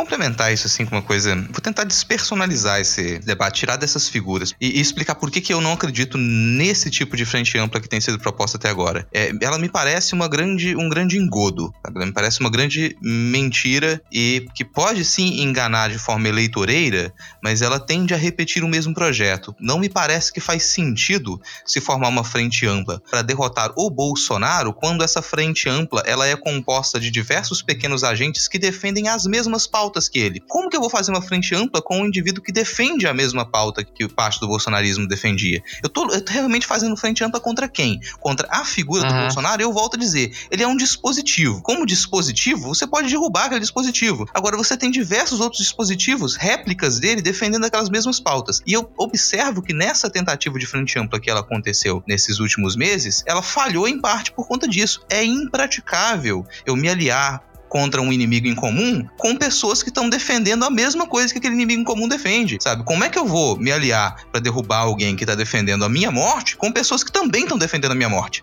É, é isso não faz, para mim não faz o menor sentido. Então, nesse modo, essa frente ampla para mim ela nunca existiu. Ela é uma grande mentira. Se tentar fazer uma frente ampla, a gente vai verificar que as pautas progressistas reais, e eu volto a, essa, a isso que o Diego falou, aquilo que se quer colocar em prática na política, dentro de partidos de esquerda, elas são muito minoritárias hoje no Brasil. E muitos indivíduos e pautas dentro de partidos que se dizem no campo progressista, elas já foram puxadas para a direita muito antes. Se a gente tentar fazer uma frente ampla agora, frente amplas tendem a se deslocar para um centro, o nosso centro ele já está muito à direita. Não me parece razoável politicamente para as pautas progressistas que a gente construa uma frente ampla quando ela já está à direita. Parece que o nosso caminho é radicalizar, tentar puxar essa linha para outro lado. Eu gosto, gostei muito da fala do Thiago, porque é isso que essa essas, esses mandatos coletivos eles fazem. Eles, ao invés de usarem aquela metáfora da ponte, vamos sair construindo ponte por aí, eles usam a metáfora da costura. Então, para eu poder puxar coisas para o meu campo, ao invés de eu tentar fazer um diálogo que já está voltado para a direita, eu vou costurar e com esses fios aqui que eles são de interesse, dessa, dessa, dessa, desse indivíduo e desse outro partido, eu consigo arrastar, puxar aquele partido para o que me interessa, sem eu precisar abrir mão de algumas coisas. Se a gente tentar fazer frente ampla, voltar para o centro, como sempre acontece, a gente vai cada vez mais continuar a se deslocar para a direita. Nós já estamos em uma extrema direita e o que se diz centro hoje é direita também. O que se diz esquerda hoje está muito próximo de um centro, centro-direita.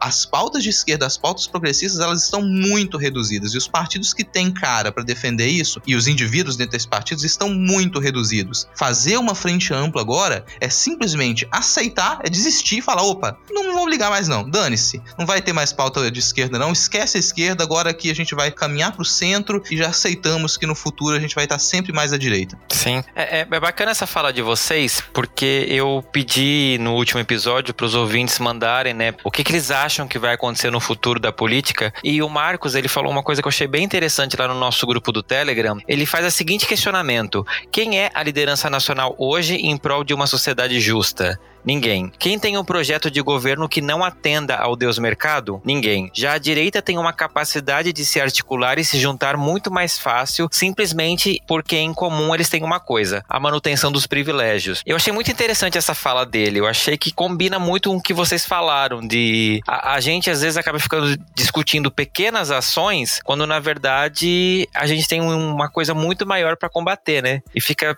com esse fogo amigo. Ô, Fernando, de novo, assim, não sei cara, assim, esse negócio de grandes lideranças também é uma construção muito arbitrária, saca? É, eu acho que a gente tem grandes nomes, já aí vários, saca? Eu acho que, na verdade, assim, quem não vê boas lideranças, grandes lideranças, geralmente são pessoas que de alguma maneira estão afastadas desse dia a dia da política partidária. Porque alternativas boas uhum. nós temos. Eu mencionei, por exemplo, aqui a Áurea. Eu acho que a Áurea é uma puta liderança. Nossa, assim, incrível, incrível, incrível, incrível, incrível, assim. Claro, você vai me dizer se ela tem o mesmo peso de um Lula, assim. Não, mas isso também é construção, é possível ser feito. Não sei se chega num, num tamanho do Lula, né? Mas Bolsonaro também não era, cara. Uhum. Sabe, assim, essas construções são muito contextuais, muito arbitrárias. Eu acho que nomes bons a gente tem vários. Claro, todas as pessoas, toda vez que eu for trazer um nome, sempre tem problemas. A Áurea tem problemas, né? É, eu posso mencionar outras pessoas. A Sâmia tem problemas, né? Pra ir para outros partidos tem também uma série de outras pessoas. No PT, se quiser, outras lideranças. Eu, o próprio Haddad eu nem acho tão ruim também, não. Tem seus vários problemas também, né? Claro, uhum. sim. Mas eu acho que nomes e alternativas a gente tem, cara. Sim. Isso também eu acho que é um pouco de. A gente tem que re saber reconhecer também uma série de trabalhos é, que são feitos né? e talvez pensar como construir que esses nomes se tornem mais viáveis, saca? Sim. Porque nomes nós temos, nós temos uma série de Aliás, uma das coisas que a gente percebe nesses últimos. É, é uma tendência grande nessas últimas eleições é uma entrada grande de figuras fenomenais na política. Claro, de, também de figuras bem, bem boçais, né? MBL, por exemplo, é, é um grande exemplo disso, né? Aliás, não, não só ele, mas várias dessas figuras de destaque do, do bolsonarismo também. Sim. Né? Mas tem lideranças, cara, tem, tem bons nomes. Eu acho que esse, a falta de bons nomes não é o nosso problema no Brasil. Sim, não, eu concordo. É que eu enxergo às vezes que a gente fica muito, sabe, briga de gay por diva pop? Quem que é a melhor? E nunca vai chegar a uma conclusão? Aí fica a galera, tipo, sabe, é, igual tem a Madonna, aí todo mundo fica procurando a nova Madonna. Aí fica comparando todas as novas divas pop com a Madonna, porque nunca vão ser boas o suficiente quanto a Madonna, porque a Madonna, blá blá blá. É, eu sinto isso um pouco com o Lula, assim, parece que o pessoal fica tentando achar um novo Lula e e fica comparando essas novas lideranças com o Lula e como ninguém vai chegar aos pés do Lula, tipo assim, nunca ninguém vai ser bom o suficiente. Aí fica criando rixinha. É às vezes isso que eu acho que eu enxergo um pouco dessa coisa das mídias sociais, dessa questão de defender o partido e não pensar, tipo assim, o Bolsonaro foi abraçado por quantos partidos para poder chegar onde ele tá? É, às vezes a gente tem que achar a nossa Shakira, que nem tá tentando ser tão boa, mas de repente é primeiro lugar nas paradas. Exatamente.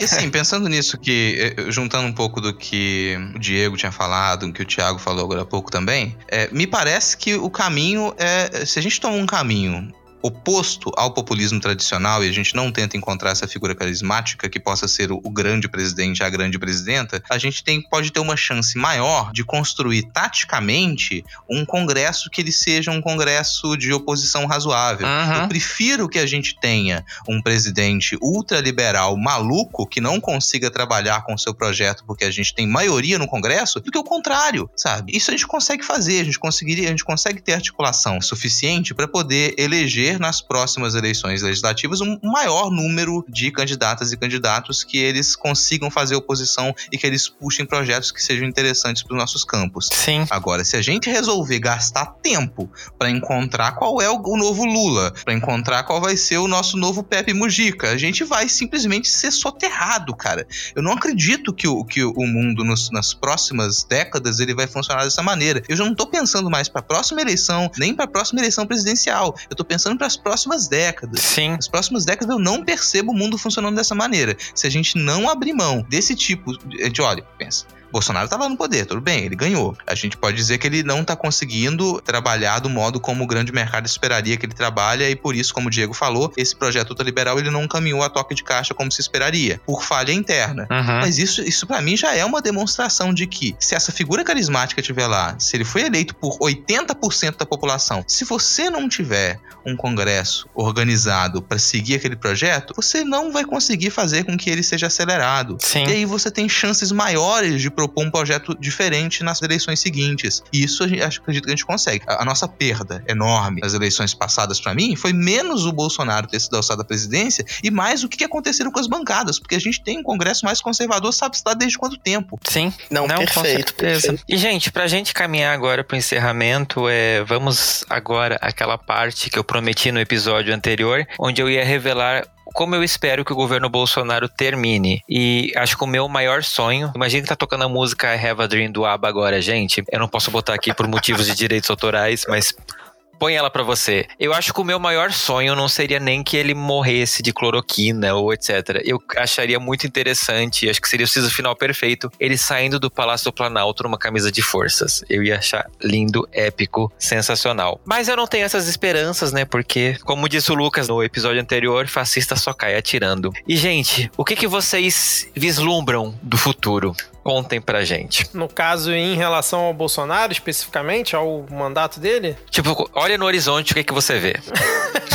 vejo uma situação bem ruim, cara, porque ao contrário do que muitas pessoas acham, eu acredito que o Bolsonaro ele vai conseguir terminar o mandato, vai até 2022 e óbvio, né? Isso é a gente tá chutando aqui, né? Mas uhum. eu não acredito que vá ter uma opção viável aí do campo progressista, mesmo o pessoal vem falando no Flávio Dino e tudo mais, acredito que ainda não vai ser viável para 2022, então se o Bolsonaro não conseguir né, a reeleição, aí é, seja por motivos de ter uma opção viável à, à, esquerda ou uma outra opção mais ao centro, um Moro da vida ou algo do gênero que vai ser tão bizarro quanto. Já me deu arrepios. Eu, é, pois é. Eu acredito que vai continuar nessa, nessa linha mais centro-direita, direita extrema, com esse projeto liberal que assim que passar o grosso aí da pandemia e já tiver vacina e tudo mais, eles vão continuar tentando passar a boiada de tudo quanto é forma. Então, eu não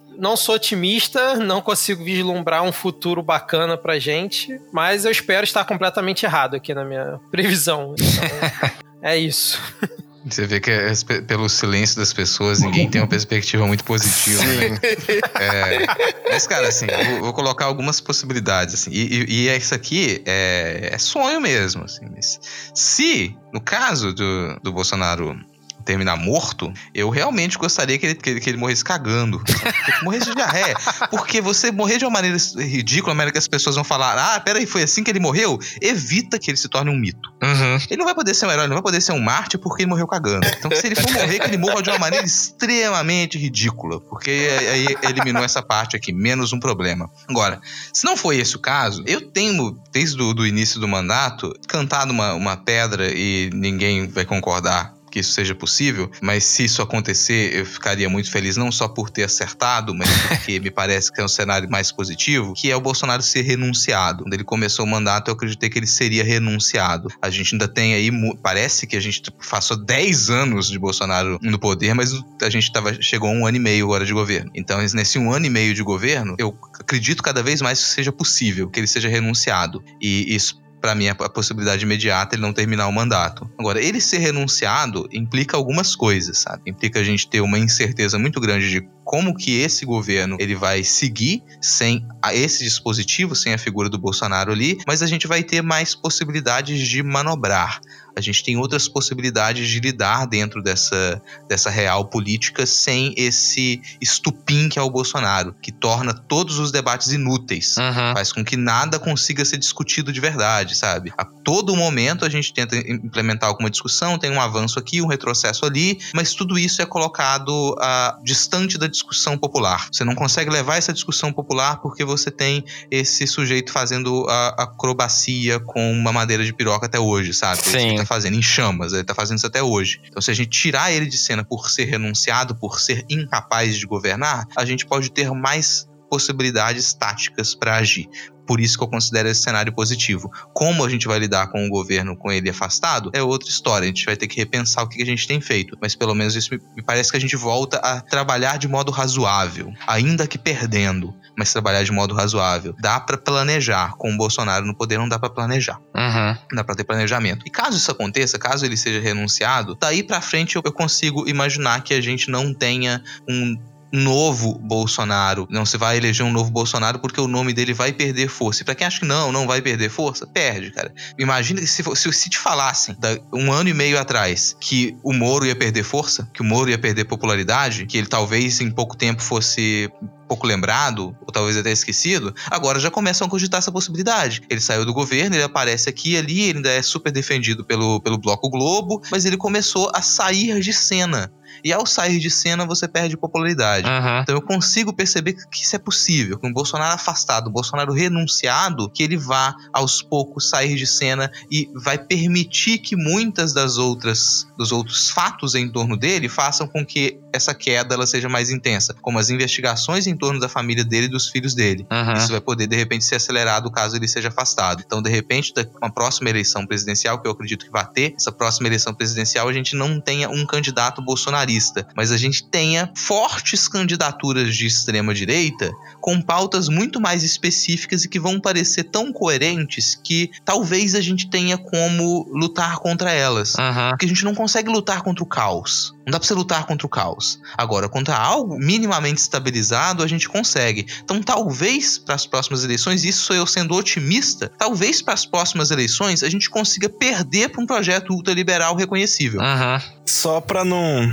não acumular no bolão, né? Que eu meio que tenho um pensamento um pouco na linha do Rodrigo, mas eu vou tentar delinear um outro cenário porque a crise econômica está instaurada e ela vai piorar, né? Em todo, em, no mundo inteiro, a pandemia vai trazer uma crise econômica gigantesca. Dessa vez, inclusive, não foi artificialmente inventada pelo capitalismo, né? Ela ocorre pelo capitalismo, mas ela começou com um motivo que realmente existe para variar. Uhum. Aí, como diz a Malu Gaspar lá no Foro de Teresina, o money talks, bullshit walks, né? Então, os investidores vão começar a cobrar e eu acho que não... Aí eu já vou discordar no sentido de ele ser renunciado. Eu acho que vão... O, os militares, eles vão se infiltrar, como já estão fazendo, né? Por baixo dos panos do governo e vão engessando ali dentro, mas eu acho que a figura do Bolsonaro fica para manter ali as aparências, né? Para fazer ali um, um, um verniz de que, ah, não, não, tudo, tudo está normal o presidente eleito está no seu lugar. E, só que ele vai ficar assim, como ele tá esses três meses agora, mudo, calado, com medo de ir preso. Porque daqui a pouco consegue-se influência para trocar o PGR por alguém que já não responde diretamente ao Bolsonaro. Daqui a pouco, a, essa primeira vaga no Supremo, ele já vai ter que escolher. Então já vai ter gente que vai ficar puta que não foi o primeiro escolhido, já vai sair, porque ele tá balançando essa vaga no Supremo na frente, assim, da, das hienas de uma maneira absurda, né? Tem aí presidente do STJ, tem o próprio Aras, tem o terrivelmente evangélico, tá todo mundo doido por essa vaga. E ele tá conseguindo né, comprar muita influência com isso. Então eu acho que se encaminha mais para um, um, um, envenenamento por dentro pelos militares, mas que a figura dele se mantém aí na eleição se troca por algum aí essa o mercado volta para o lugar de onde sempre esteve, que é para o PSDB e aí o, o Joãozinho Trabalhador talvez em plaque, ou um Luciano Huck da vida, alguma coisa assim. Então vou, vou deixar nesse sentido, que acho que ele termina o mandato, mas termina não numa camisa de força, mas pelo menos metaforicamente amordaçado.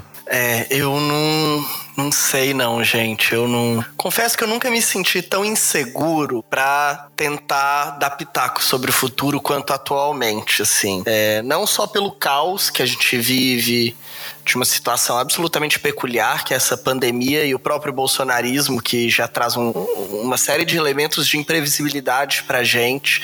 Não sei, não sei vocês, mas eu, eu acho muito esquisito que eu tô observando o mundo a partir da minha tela do celular, sabe? Sem sair da minha, da minha sala de casa. Então eu, eu me sinto muito. Porque tentar dar pitaco, assim, no, sobre o futuro é também pegar um pouco do feeling de andar pela uhum. rua, parar no ponto de ônibus, sentir ali o que, que a galera tá falando. E sem isso, eu me. Eu acho muito difícil, assim. Eu tenho muita insegurança nesses meus pitacos. Aliás, um pequeno parênteses. Me arrependo de, no início da apresentação, não ter falado que eu ia prever o futuro com os tweets antigos do Cunha. Droga. Mas. Perdi essa oportunidade. Nossa, é verdade, eu tinha esquecido desses tweets maravilhosos. Não é? Eles são sempre proféticos. Duas certezas que a gente tem na vida que prevê o futuro: os tweets do Cunha e os Simpsons. É, mas bem, eu, eu tô assim, dito isso, né? Eu tô cada vez mais convencido que o Bolsonaro não termina o mandato. É, acho que eu já tinha dito isso no último episódio. Mas eu não consigo prever quando ou como, gente. Assim, nem, nem sei se eu aposto. Nem sei se eu aposto. Gostei da ideia da, da diarreia, acho que talvez seria uma realmente bem vergonhoso. Mas já que eu fui otimista o episódio inteiro, eu, eu termino não sendo tão otimista, porque eu acho que, assim, é, eu concordo muito com a, com a avaliação ali da metáfora do, do Bolsonaro não ser algo, mas ser. Da, da metáfora do Rodrigo, mas ser realmente uma rede, um sistema, né, que é acionado. E eu acho que Bolsonaro se vai, mas o bolsonarismo, de alguma maneira, ainda fica por muito tempo. Pode ser que talvez não vai ser mais tão majoritário, não, talvez não seja mais, assim, a, a figura que dá as cartas no poder, como atualmente tem dado, né? Quer dizer, já não tem dado muito, né? Tanto é que ele tá caindo por aí, né? Mas que eu acho que essa. A gente vai ainda amargar com isso durante boas décadas, a gente ainda vai. Então eu não, não sei. Termino aí meio um pouco pesaroso, né? Da gente ter tido que chegar nesse momento da história. Uhum. Eu acho que eu ainda vou torcer pra Emma ou pra Naja ainda. os animais antifascistas aí para tentar. Enfim, mas pensa se esse homem morre e vira um Marte ainda e elege o filho de presidente depois ainda. Nossa. Que tristeza. Não, e são vários, não é só um filho. Né? Pois é, e vira, né? Você vai pintar o pior cenário possível agora, né? Pois é. Mas, enfim, se a gente for falar de eventos e instituições mesmo, né? Em novembro, a gente vai ter as eleições municipais, né, que foram adiadas, que é um evento que pode mudar alguma configuração na política local e, e nacional também. Isso muda o campo de força. E a gente vai ter eleição nos Estados Unidos também, né? E a pandemia está mudando completamente, né? O Trump que estava na frente com bons resultados econômicos alterou bruscamente, mesmo estados que foram sempre votaram tradicionalmente nos republicanos, Uhum. estão diante a ação do Trump agora na pandemia, estão mudando o voto bruscamente, né? E, enfim, vai ter uma influência direta aqui, com certeza, e suas elites econômicas também estão se manifestando quanto a isso. Vai haver uma pressão maior para a mudança das políticas nos ministérios. E aqui na política nacional, a gente, eu chuto que vai ser difícil ele terminar o mandato, mas vai depender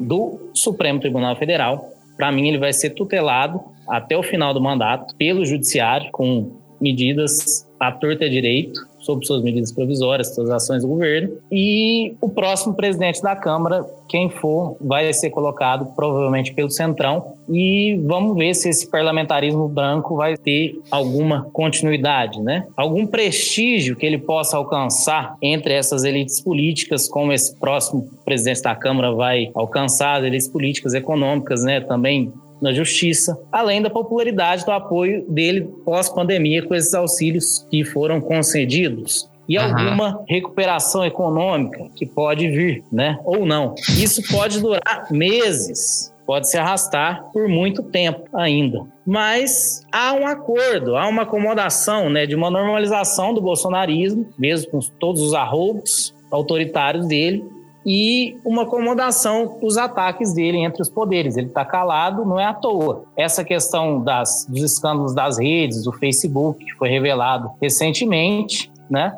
Isso abala, isso praticamente fere o governo de morte. Sem as redes de fake news, o governo praticamente não existe, não cria escândalo, não cria o caos, não cria debate. Ele mantém esse apoio é, fanático, radicalizado, mas isso cai por terra Sim. né? E a questão da pica do tamanho do cometa, segundo Queiroz, né? Vindo para cima dele. Tem a questão do Fred Wassef, o advogado. Se ele quiser falar, ele deve ter muita coisa, né? E o ponto é quando que a mídia e a justiça, de novo, mais uma vez, o partido da mídia e justiça, que a gente falou no, no último podcast, vai querer revelar isso, vai querer soltar isso, vai querer emparedar ele. E eu realmente, sinceramente, essa questão da, da renúncia, mais uma vez, o fascista só cai atirando. Eu duvido que ele vai aceitar um processo de impeachment transcorrer normalmente, vai aceitar ser apiado do poder, e mesmo que haja uma eleição e ele perca a eleição, ele vai aceitar passar a faixa normalmente. Enfim, é, são previsões sombrias, Sim. mas eu acho difícil. Ele não é um democrata, ele não aceita a regra do jogo e é como ele chegou no poder, teve bastante sucesso, mesmo sendo um instrumento.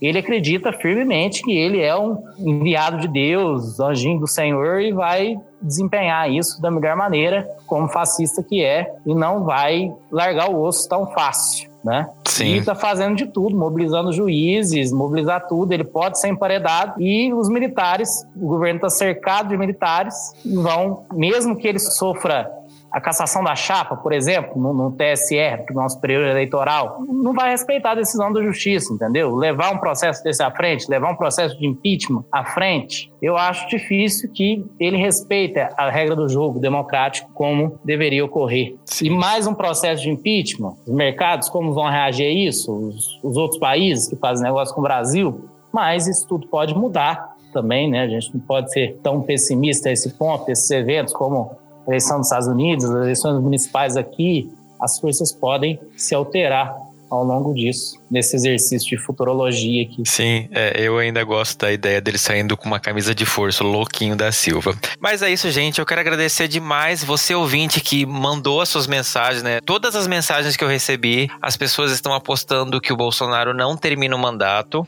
Vamos esperar, né? A gente tem uma, essa série de previsões aqui, né? Esses episódios, a gente tentou entender um pouquinho aonde a gente caminhou para poder chegar até aqui e vamos ver o que o futuro nos reserva. Gente, eu quero agradecer demais todos e cada um de vocês por estarem aqui comigo gravando esse, esse episódio, né? Deixando registrado essas nossas visões políticas muito obrigado. Eu quero confessar que eu tentei mandar um e-mail para a mãe de Ná para ela ajudar a gente nesse episódio. Infelizmente ela não respondeu. Por onde anda a mãe de Ná? Um beijo, mãe de Ná. Vou acrescentar aqui que não adianta muito ter poder de previsão, porque né, a mãe de Ná tinha poder de previsão, mas ela não previu a própria morte e ela morreu em 2014. Só para dizer onde é que ela tá. Ela morreu?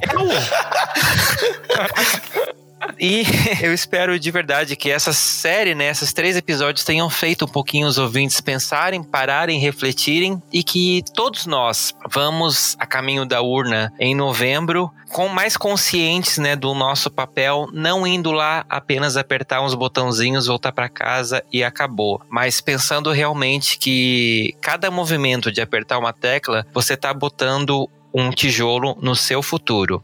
E é o futuro que pode ou te dar direitos ou te matar. Não esqueça disso nessa hora. Se joga.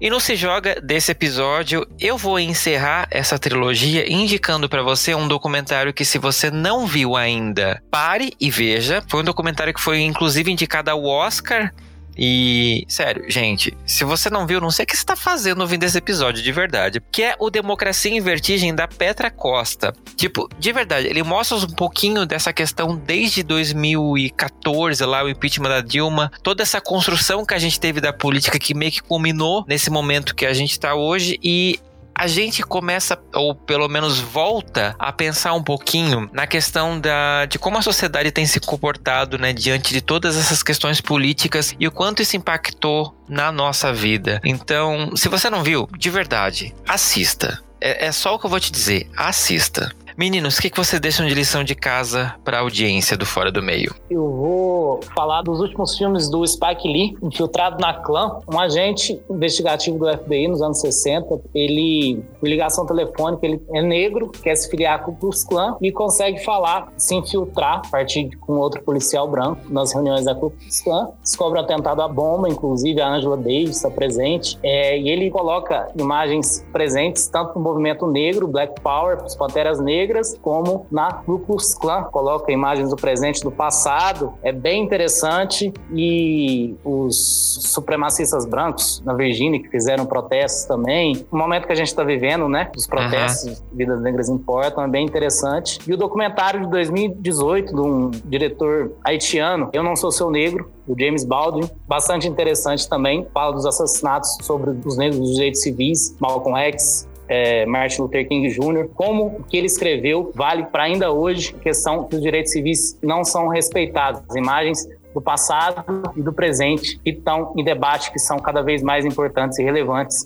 James Baldwin deixou 30 páginas não escritas e o documentário foi premiado em 2018. Vale bastante a pena, tem no Netflix. Eu não sou seu negro, bem relevante para o momento que a gente está vivendo, debates tudo está em discussão. Massa. Bem, eu vou deixar duas indicações. Das últimas vezes eu deixei indicações basicamente acadêmicas, né? Dessa vez acho que eu vou deixar só duas indicações literárias. A primeira, eu vou indicar um livro da Úrsula Le Guin, é Os Despossuídos, que eu acho assim um livro é uma ficção científica incrível com, com elementos que é uma distopia, que é também uma utopia de alguma maneira, alguns elementos utópicos ali, né? Que eu acho que, já que a gente quer pensar futuros, né? Eu acho que a ficção científica e utopias e distopias são super legais para isso, né? E eu sou muito fã da Ursula Le Guin e não só desse livro, tem vários, né? Mas esse é o que eu tô indicando aqui hoje. E por fim, eu indico um livrinho bem curtinho de poesia poesias, na verdade, da Tatiana Nascimento. A Tatiana Nascimento, ela é uma poeta brasileira, negra, assim, incrível. Não só ela é uma poeta talentosíssima, mas ela tem também, assim, todo um trabalho de editoração independente muito legal, publicando autoras periféricas, é, através de livros que são todos produzidos manualmente por meio de cartonagem, né? Isso é, é um trabalho muito legal. E o livro dela que eu indico chama Sete Notas sobre o Apocalipse ou Poemas para o Fim do Mundo, que são sete poemas, assim, bem, bem, bem radicais, que acho que ajudam muito a gente analisar. Os poemas dela, de alguma maneira, são sempre um, uma análise quase sociológica do, do nosso mundo e sempre também criam rupturas. É, foi publicado ano passado pela editora Garupa e Casal. Vale muito a pena dar uma procurada e uma lida. Massa. Eu vou trazer aqui primeiro um artigo do Gabriel Deslandes na revista Ópera, intitulado Guerra Fria contra os LGBTs no Canadá, homofobia, luta de classes e segurança nacional, que tá bem completo e retrata é, até pra gente desconstruir um pouco dessa imagem que a gente tem do Canadá como um lugar bonitinho de gente educada, né? Sim.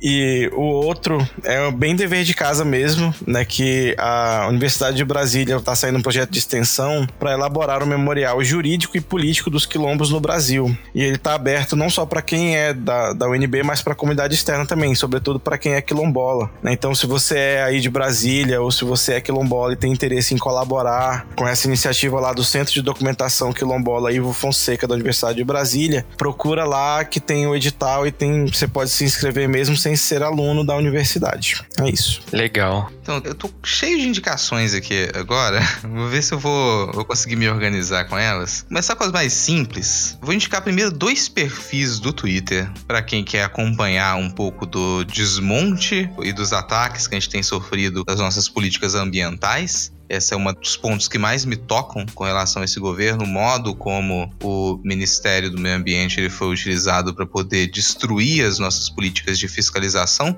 no meio ambiente. Continua a ser utilizado para isso ainda. Quem quiser acompanhar o que tem acontecido quase diariamente, siga o arroba fiscal do Ibama. Fiscal do Ibama é um perfil do Twitter que ele comenta quase diariamente o que tem acontecido com as nossas políticas ambientais. Isso vai te trazer um pouco daquela carga necessária necessária de ódio todos os dias. Ali eu vou trazer outro fiscal também. Então, se tem o perfil do fiscal do Ibama, tem o arroba do patrimônio, que é o fiscal do patrimônio cultural, para vocês poderem passar raiva com mais um desmonte que acontece quase todos os dias com relação às nossas políticas culturais.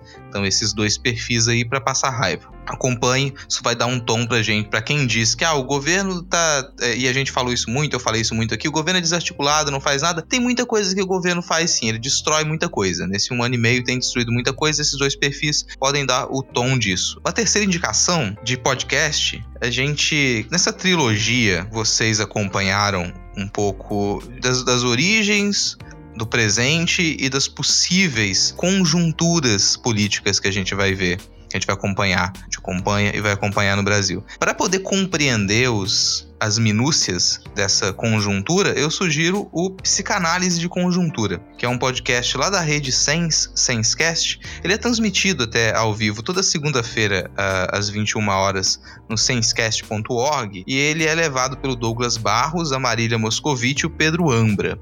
Nesse podcast a gente vai ter ali uma, um misto de filosofia, sociologia, sociologia política, psicanálise, para tentar nos ajudar a compreender esse, essa conjuntura complexa, ou como diz o pessoal lá do outro podcast, o Medo e Delírio em Brasília, essa bad trip escrota na qual a gente se meteu. então, isso é três para que ajudam a gente a compreender, mas também a passar raiva, né? Indo num, uhum. outro caminho aqui, eu comentei mais cedo que eu faço parte de um podcast sobre ficção científica também, que é o Pindorama, lá da Rede Leitor Cabuloso. Vou sugerir aqui, na, na mesma linha do Tiago, mais um conto da Úrsula Le Guin, que é o Aqueles que Abandonam Homelas acho que é um conto que dialoga muito com algumas coisas que a gente discutiu aqui hoje, de até onde é possível você concordar com algumas coisas para que uma estrutura social ela seja mantida de modo limpo, harmonioso e confortável para todo mundo. Sempre vai ter alguém se ferrando, sempre vai ter alguém sofrendo. Agora, até onde você consegue aceitar que alguma pessoa esteja sofrendo para que você possa manter uma sociedade harmoniosa? Esse conto está disponível para leitura gratuita no projeto Cápsula da editora Morro Branco. Então você pode acessar lá na editora Morro Branco, o projeto Cápsula tem alguns contos basais ali da fantasia e da ficção científica para que você possa ler gratuitamente. Uhum. Outro, leiam o Tacão de Ferro. O Tacão de Ferro do Jack London é, é um clássico de 1909 que conta pra gente o que, que acontece quando você deixa a corda ser puxada para a direita e você acha que você vai conseguir conquistar políticas sociais dialogando com a oligarquia. E eu já te dou o spoiler. O que acontece é que a oligarquia pisa na sua cabeça com uma bota de aço e esmaga tudo que tem de projeto progressista. Então não dá para ter todo esse diálogo que a gente imagina com a, com a direita e a extrema-direita. A polarização é importante quando a gente tem coisas que realmente são opostas. E a última, se procurem, por favor, aqui. Isso aqui já é outra história, já, é, que tá junto, já que eu sou das artes, né, gente? Procurem o canal no YouTube da Arte Fórum. Lá tem um programa que mensalmente ele é lançado, que é o Miss Cracker Visits. A drag queen Miss Cracker visitando artistas, entrevistando artistas. É um material, tipo, muito, muito, muito, muito bom. E é de uma variedade e entrevistas que elas fazem, elas, elas são sempre super incisivas, pontuais e dá pra gente ter informação de como que o que, que, se discute atualmente em produção de arte. Aí agora eu vou me calar, porque senão daqui a pouco eu vou começar a encher mais uma, uma base de indicação pro Instagram. Foi mal. Imagina. Depois dessa sequência aí, eu fico até sem jeito aqui. Mas eu vou indicar hoje aqui pro, pros ouvintes fora do meio o guia politicamente incorreto da. Não, sacanagem, não vou indicar isso não, ai, ai. Eu vou indicar aqui a plataforma que que o jornal Nexo lançou recentemente, que é a Nexo Políticas Públicas, que o objetivo né, é ser uma plataforma acadêmico-jornalística e traz assim, diversos conteúdos né, produzidos por vários centros de pesquisas do Brasil e de fora do país. Então, assim, tem muito conteúdo legal sobre assim, há várias áreas, então recomendo demais. Tenho lido algumas coisas interessantes. Tem um certo probleminha que recebe ali apoio financeiro de banco? Tem, mas o, o conteúdo que está sendo divulgado ali, pelo menos até agora, o que eu li tá, tá sendo bacana. E aí tem a possibilidade de você também assinar a newsletter deles, que eles mandam os principais tópicos também. Então, quem quiser é só acessar pp.nexojornal.com.br e aí você lê todas as todo o conteúdo e também pode assinar a newsletter. Acho que é, é um, assim, uma forma de você encontrar diversos conteúdos aí, sim, bem bacana. É isso. Muito legal. Gente, muito bacana. Altas lições de casa para o pessoal se preparar e agora contem para o pessoal de casa como que eles acham vocês nas redes sociais. Eu tô no Facebook, Lucas Golete Oliveira, compartilho notícia e meto pau no Bolsonaro. Bem, bom de ter um sobrenome esquisito é que é fácil de achar, né? Procura por Thiago Coat, Coat é C-O-A-C-C-I. Aí a partir do meu sobrenome você me acha em todas as redes sociais. Mas eu não sou tão legal assim de seguir. Segue meu podcast que eu fico bem mais feliz. É, procura aí pelo Larvas Incendiadas. Também estamos em todas as redes sociais. Eu tô no Twitter, arroba garoto do Kikão, Kikão com K, K-I-K-A-O ou no Medium, arroba Diego Esquinelo. Aí vocês veem aí como é que escreve. é, não, é assim como eu tinha um milhão de indicações, agora eu venho aqui também falar que você pode me encontrar em vários lugares. Mas não em várias redes sociais, porque livrar-me de... Rodrigo, eu tô ficando com vergonha, cara. Não vou te trazer mais na casa de visita, não. é, rapaz, tu é chega, é pega assim, o controle né? remoto, desliga o ar-condicionado, vai na geladeira, é coisa feia, menino. E faço faxina, faço comida gostosa e deixo a louça limpa no final, então não reclama não. Opa, vem cá em casa. Bem sujo. Mas ó, quem ainda não perdeu a paciência de me ouvir falar, você pode ouvir novamente a minha voz no podcast sobre teoria, história e crítica de arte, que é o Não Pode Tocar, pode com demudo, arroba Não Pode Tocar no Twitter. A gente tem o, o, primeiro e único cão podcaster do Brasil, do universo e da Bahia também, que é o Tiwi. Ele comanda lá o nosso Twitter, também arroba Não Pode Tocar, Twitter e no Instagram. Também tô, como sempre, toda semana, no Midcast Política e de 15 em 15 dias no Pindorama, que é um podcast que discute narrativas curtas da ficção científica brasileira, faz parte da rede Leitor Cabuloso. No Twitter, eu tô como arroba lhama na lama, porque a lhama é um animal fantástico. Todo mundo deveria amar lhama. E vou pedir também para que as pessoas acessem notamanuscrita.com, que é onde você encontra contos, crônicas, artigos acadêmicos e outras produções nas quais eu tô envolvido. Ponto. Nem era tanta coisa, viu? eu, eu, gostei da indicação da Lhama, eu acho que tá faltando uma Lhama em Brasília com o Bolsonaro. Uhum. Ai, uma cuspi nele. Na cara do Bolsonaro, cara, que lindo. Ai. Me prontifico. Não, e aí os ouvintes devem ter percebido, né, que o Rodrigo citou os três podcasts que ele participa e o que ele menos teve ânimo para citar foi o Midcast, né? Então fica aí essa observação. Mas quem quiser me seguir aí no Twitter, é, eu não sou tão ativo no meu perfil pessoal, que é o erro500, 500 numeral. É, mas também quem quiser seguir o perfil do Midcast lá no Twitter ou no Instagram é o podcastmid, principalmente no Twitter é onde é a rede mais ativa nossa. E a gente está toda sexta-feira, né, com o Midcast Política, debatendo as principais notícias e causas que ocorreram aí nesse desgoverno. Também tem outros formatos lá no Midcast, tem o Segue o Fio, tem o Bendita Inclusão Digital, tem o Vozes Pretas, então tem... Tem um momento Carluxo que eu amo amo. é, o momento Carluxo dentro do Midcast Política, muito requisitado pelos ouvintes. Então, se vocês quiserem continuar escutando aí semanalmente os nossos pitacos lá no, no Midcast, serão muito bem-vindos. E, mais uma vez, obrigado aí pela oportunidade de estar aqui, Fernando. Imagina, eu que agradeço. Gente, um beijo para os 10 ouvintes do Midcast que vocês sempre citam. Opa! Mas é isso, gente. Eu quero agradecer demais vocês. Obrigado mais uma vez, todos vocês. Ah, obrigado você. E você pode seguir o Fora do Meio no arroba Fora do Meio Podcast no Instagram ou Fora do Meio Pod no Twitter. Manda um e-mail pra gente contando o que você achou desses episódios, né? Dando a sua opinião sobre o futuro da política brasileira no Fora do Meio podcast arroba gmail.com e eu espero vocês daqui a 15 dias em mais um episódio do Fora do Meio. Tchau, tchau. Tchau, tchau. tchau valeu. Tchau, gente. Até mais. Obrigado. Pro Messenger. E no Bro Messenger desse episódio, eu vou ler para vocês algumas mensagens que eu recebi e que de verdade me deixaram muito feliz com, né, com essa nova produção. E eu quero começar, na verdade, agradecendo a todo mundo que me mandou uma mensagem, porque quem não me acompanhou nos stories do, do Instagram, é, eu passei umas duas semanas meio sumidos porque eu tava me sentindo muito estranho, de saúde meio esquisito. É cansado e etc e tal. E no meu trabalho, um menino que trabalha do meu lado testou positivo pro novo coronavírus e eu fiquei bem preocupado e acabei falando, né, que eu tava me sentindo meio mal, então por isso que eu tava meio afastado de stories e do Instagram. E as mensagens que vocês me mandaram de, de apoio e de, estimando as melhoras foram lindas. Eu fiquei realmente muito emocionado, né? Eu não esperava esse carinho todo que eu recebi. Felizmente, né, o teste que eu fiz deu negativo. O menino já tá bem, já voltou a trabalhar, estamos normais, tá tudo certo, mas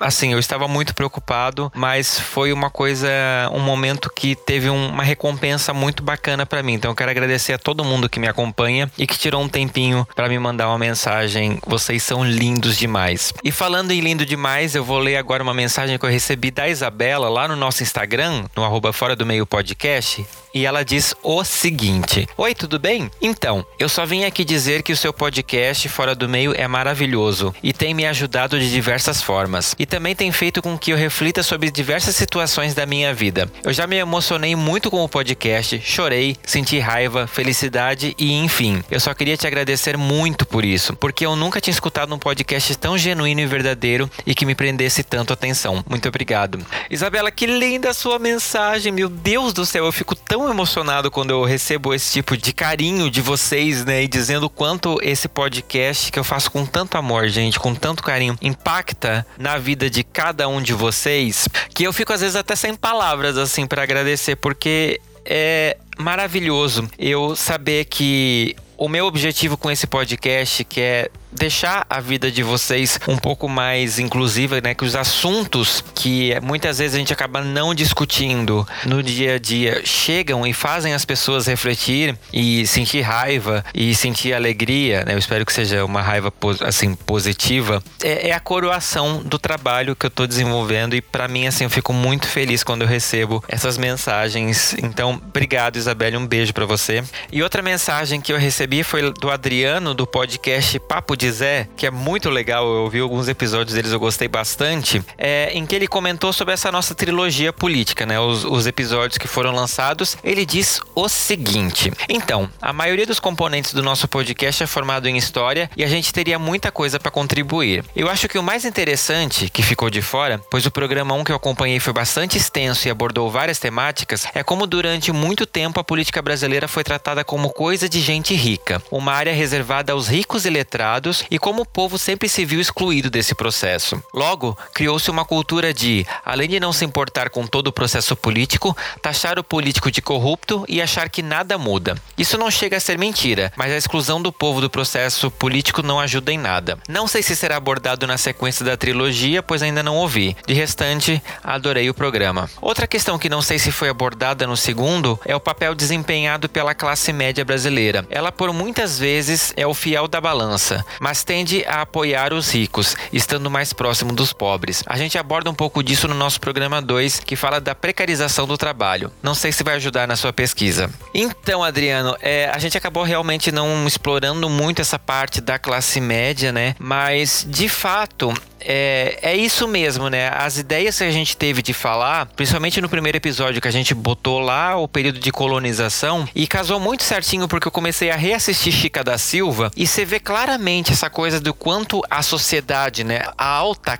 casta da sociedade é quem decide as coisas, enquanto as mulheres, os escravos e as pessoas mais pobres simplesmente são impactados, né, por essas decisões. Então, tá sendo uma experiência muito boa, assim. Casou certinho com a produção desses podcasts e eu tô prestando mais atenção a muitos detalhes, inclusive políticos, né? Que nos moldaram pra gente poder chegar no hoje. E de fato, né? A classe média é um grande problema porque muitas vezes a gente acaba achando que quando se fala em taxar grandes fortunas é o meu salário, né? Ou a minha pequena empresa que vai ser impactada, quando na verdade grandes fortunas estão na casa dos bilhões, né? E as pessoas que acham que são ricos, na verdade, não são. Acho que a maior prova disso foi essa pandemia do coronavírus, em que muitos comércios de pessoas que achavam que eram grandes coisas não resistiram. E não resistiram não porque, às vezes, por uma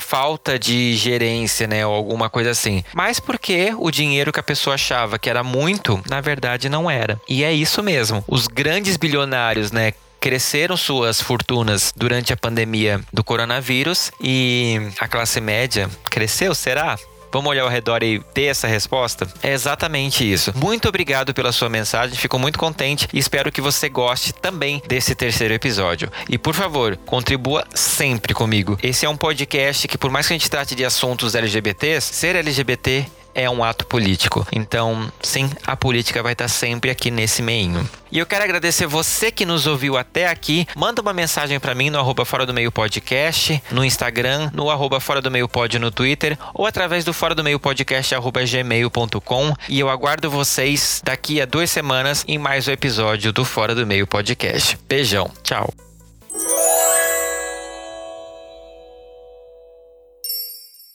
Este podcast faz parte da Podcast. Conheça os demais programas da rede acessando podcast.com.br.